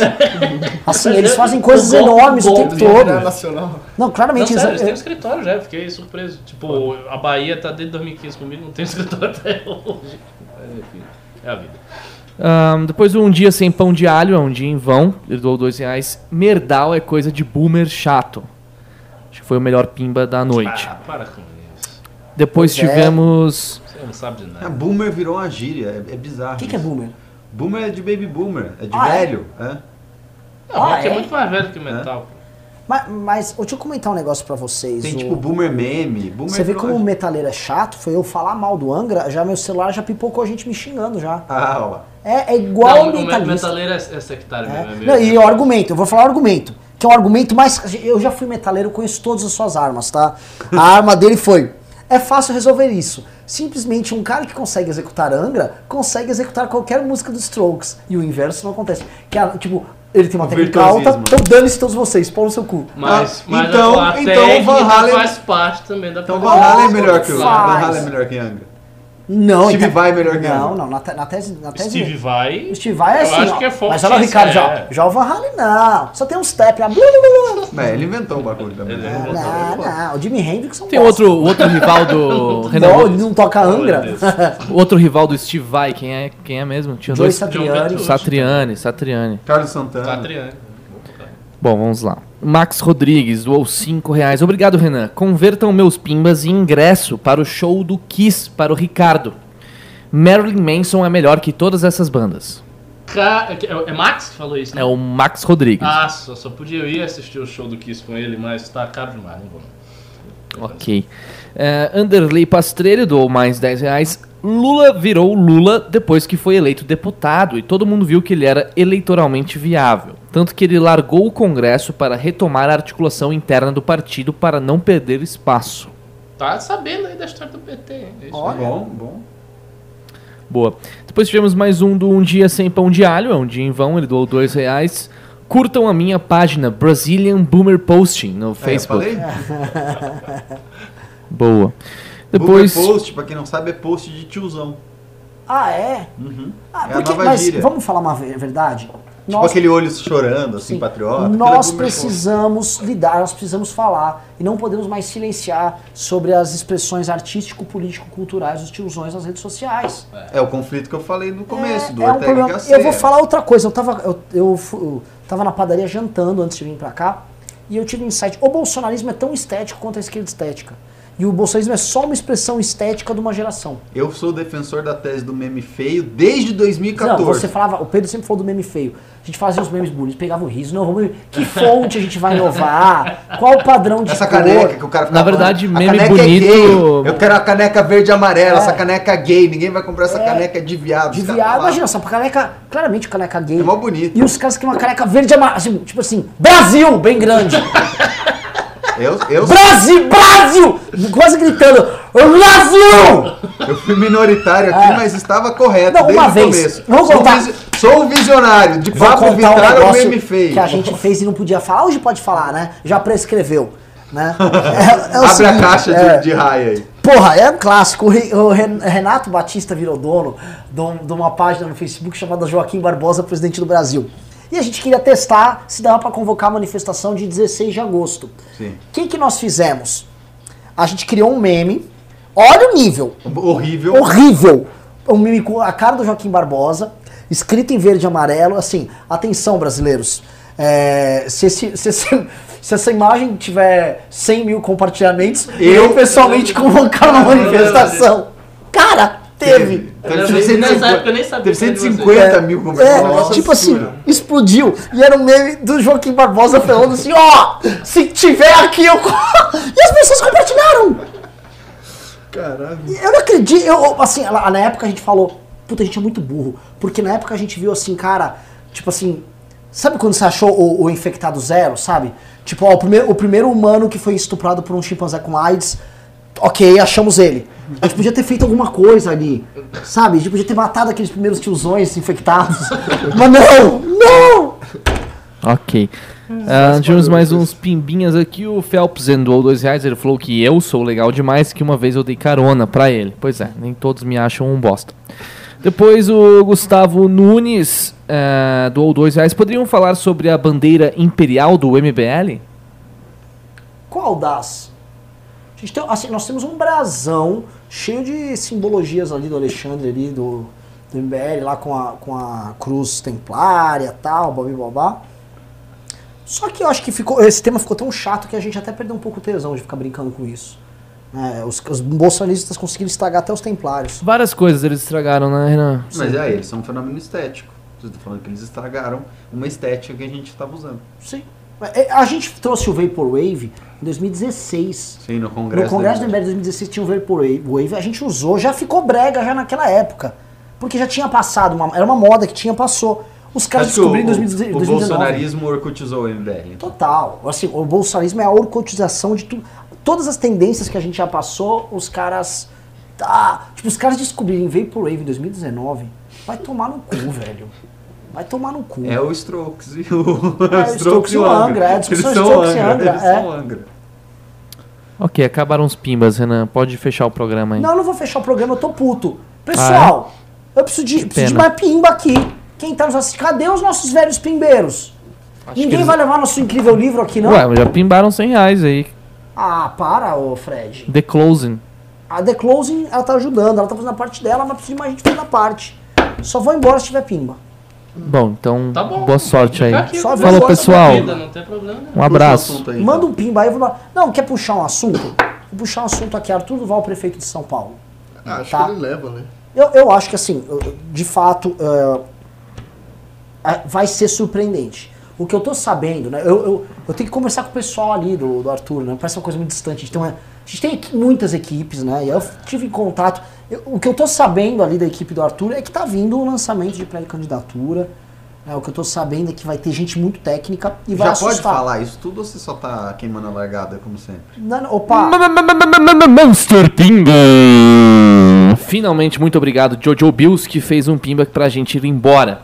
Ele doou 200 reais, ele falou, com o liberalismo a economia fica melhor e dá oxigenação para os outros setores. Mas vocês não acham que faltam ideias e pautas fortes para a educação e problemas sociais? Pois o- por mais que a economia flua bem, a esquerda sempre vai linkar liberal igual a direita, igual empresários, igual machistas, etc. É o ponto mais. É o, mai- é o maior ponto fraco. Concordo integralmente com o que você está dizendo, com a única ressalva de que a economia não está indo tão bem assim. Porque É. crescimento de 0,6% é insensível para o público. E- As pessoas começam a sentir a partir de 2%. Mas de fato não tem. É aquilo que a gente está comentando no dia no News. Não tem um projeto de, de educação. Tipo, zero. Nada. Ricardo, só lembrando, né, que quando você fala, ah, cresci 1% no ano, o, o crescimento vegetativo é maior do que isso, então a renda per capita cai. É? Então, pessoal, assim, não vamos exagerar, né? Só depois de, assim, dois, que você teve uma pequena porque você tem o, o, o PIB, te- tem que mensurar ali pelo PIB per capita, no final das contas. Só voltando aqui o, o, o que ele colocou, essa oportunidade que o Arthur tem, porque assim, eu, é, vou fazer um merchan, soltei um artigo onde eu lanço a tese do liberalismo popular. Ao Eu vi, liberalismo Liberalismo popular, Popular de Arthur Duval. E é o seguinte, o Arthur, eu encontrei ele, ele falou, aqui é liberalismo popular, é liberalismo pop. O porteiro vai entender os conceitos que a gente defende. E a candidatura do Arthur é a maior plataforma possível que nós temos para criarmos um- uma tese de um liberalismo popular, inteligível, que trate dos problemas de educação, saúde, segurança da forma mais simples de Eu acho um tesão isso aí. E eu acho nada melhor do que uma candidatura para providenciar isso, porque ela vai ter exposição e ela vai obrigar necessariamente figuras como ele, a equipe que ele for formar para disputar a campanha, a falar sobre esse tema. Sim, sim, sobre todos os temas. Exatamente, exatamente. Isso vai, isso vai ser um aprendizado para o MBL assim, fenomenal, fenomenal. Que a gente vai conseguir, pelo menos da cidade de São Paulo, de entender, de conhecer e tal. Você falou que vai ter uma reunião, né? Eu- Vai. eu- eu- me, me- me dê a, a data aí, o horário exato. Na verdade, Eu já- tá tendo todo, quase todo dia. Hoje, hoje tá, tá bem quente isso aí, pessoal. Mas assim, tipo, mandaram, a Pabli mandou Arthur Duval, prefeito do Brasil. Até eu quero. Vamos com calma. A, a- a história do MBL é uma história assim, a gente sabe esperar o tempo chegar. Eu lembro que quando o Senna entrou na Fórmula 1, o Piquet virou pra ele, né? E falou assim: ele é muito bom, mas é o seguinte, tem que ter estrela. Tem que esperar a hora dele chegar. Quando a hora dele chegar, ele vai ser campeão. Eu, a hora chegou muito rápido, fui campeão rápido, né? Mas, mas uma hora chega dele. E, e, assim, Ele o é Piquet foi penteiro. Enquanto ele tava focado de 84 a 88, você não ganhou título nenhum. E o Piquet ganhou título já na terceira temporada dele. E, mas o que o, o, que o Piquet tava dizendo, eu levo muito assim. A gente é muito passo a passo. Então, dispu- a gente tá maduro para disputar uma candidatura a prefeito de São Paulo. Tá, tem condição de chamar a gente muito forte nos respectivos setores para participar da campanha e construir a- essa alternativa dentro de um problema dado.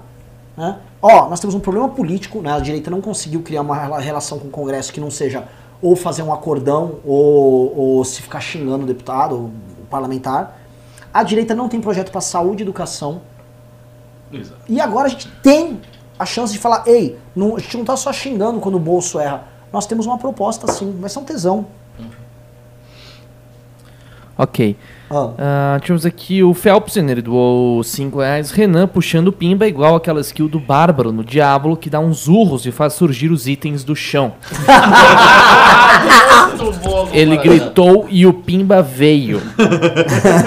Posso falar outra coisa que parece? Se você jogava o Donkey Kong, quando o Donkey Kong ia lá e batia assim, ó, no chão, aí saiu uma banana. Saiu um cachorro falando, Gleison Alves doou 2 reais. Ele falou: abraços aqui do MBL Rondônia, estamos juntos.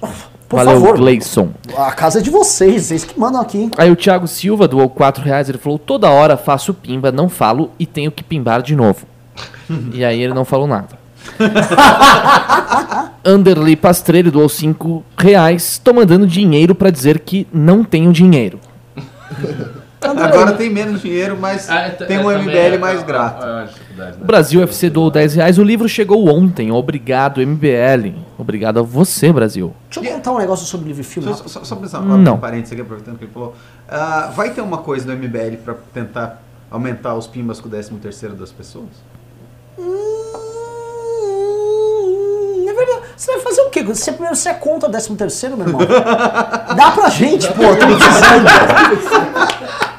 Não é? Lógico. Vai fazer o quê com essa merda comunista? Manda aí que a gente combate o comunismo no seu 13 terceiro. Aí teve o Pimba da Pablini, vai que querer comprar o presente Renan já leu. Primo birrento? É, Porque pro, pro sobrinho comunista. é não, lógico. Quer comprar pra gente? Compra na loja do MBL. Aí tivemos. Ah, então mas tem que ter uma promoção Eu falei, mas o 13º Alexandre terceiro. com aquela velocidade toda, né? Eu falei o seguinte, box do MBL. Coloquem sim ou não aqui no comentário. A gente pensou, box de Natal, você vai receber embrulhadinho de Natal dentro da caixa, o livro, o... o Você vai receber, não, filme. né, Renan? Você vai comprar Você vai, com você vai comprar uma determinada meia, Vai ter que ter uma quantia. surpresa.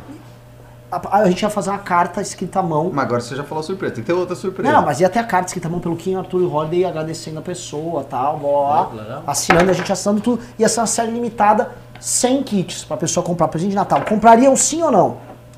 Mas tem que vir uma surpresa. E uma surpresa que a gente não contaria. Boa.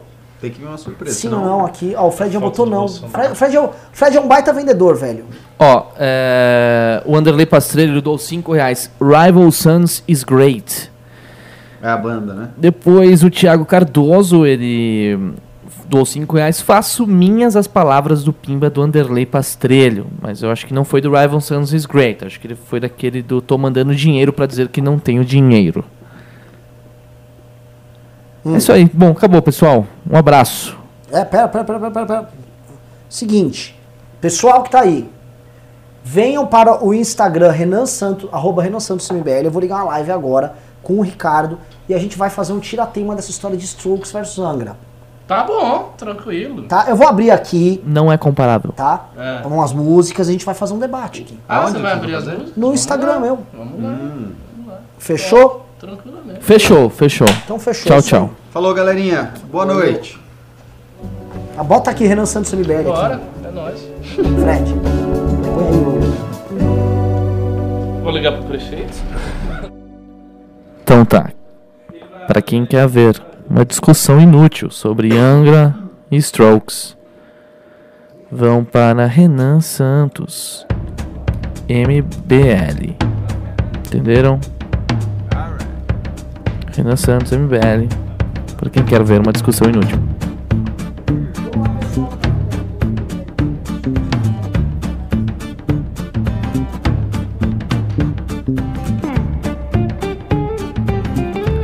Que é isso aí, pessoal. Muito obrigado pela audiência. Muito obrigado por gastarem aí uma hora e quarenta na sua preciosa terça-feira para ouvir malucos falarem merda no YouTube ao vivo.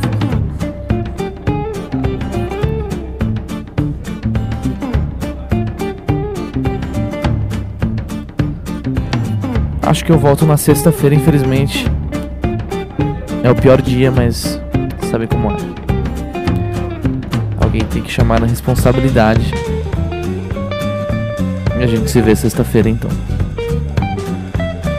Falou, pessoal. Abraço.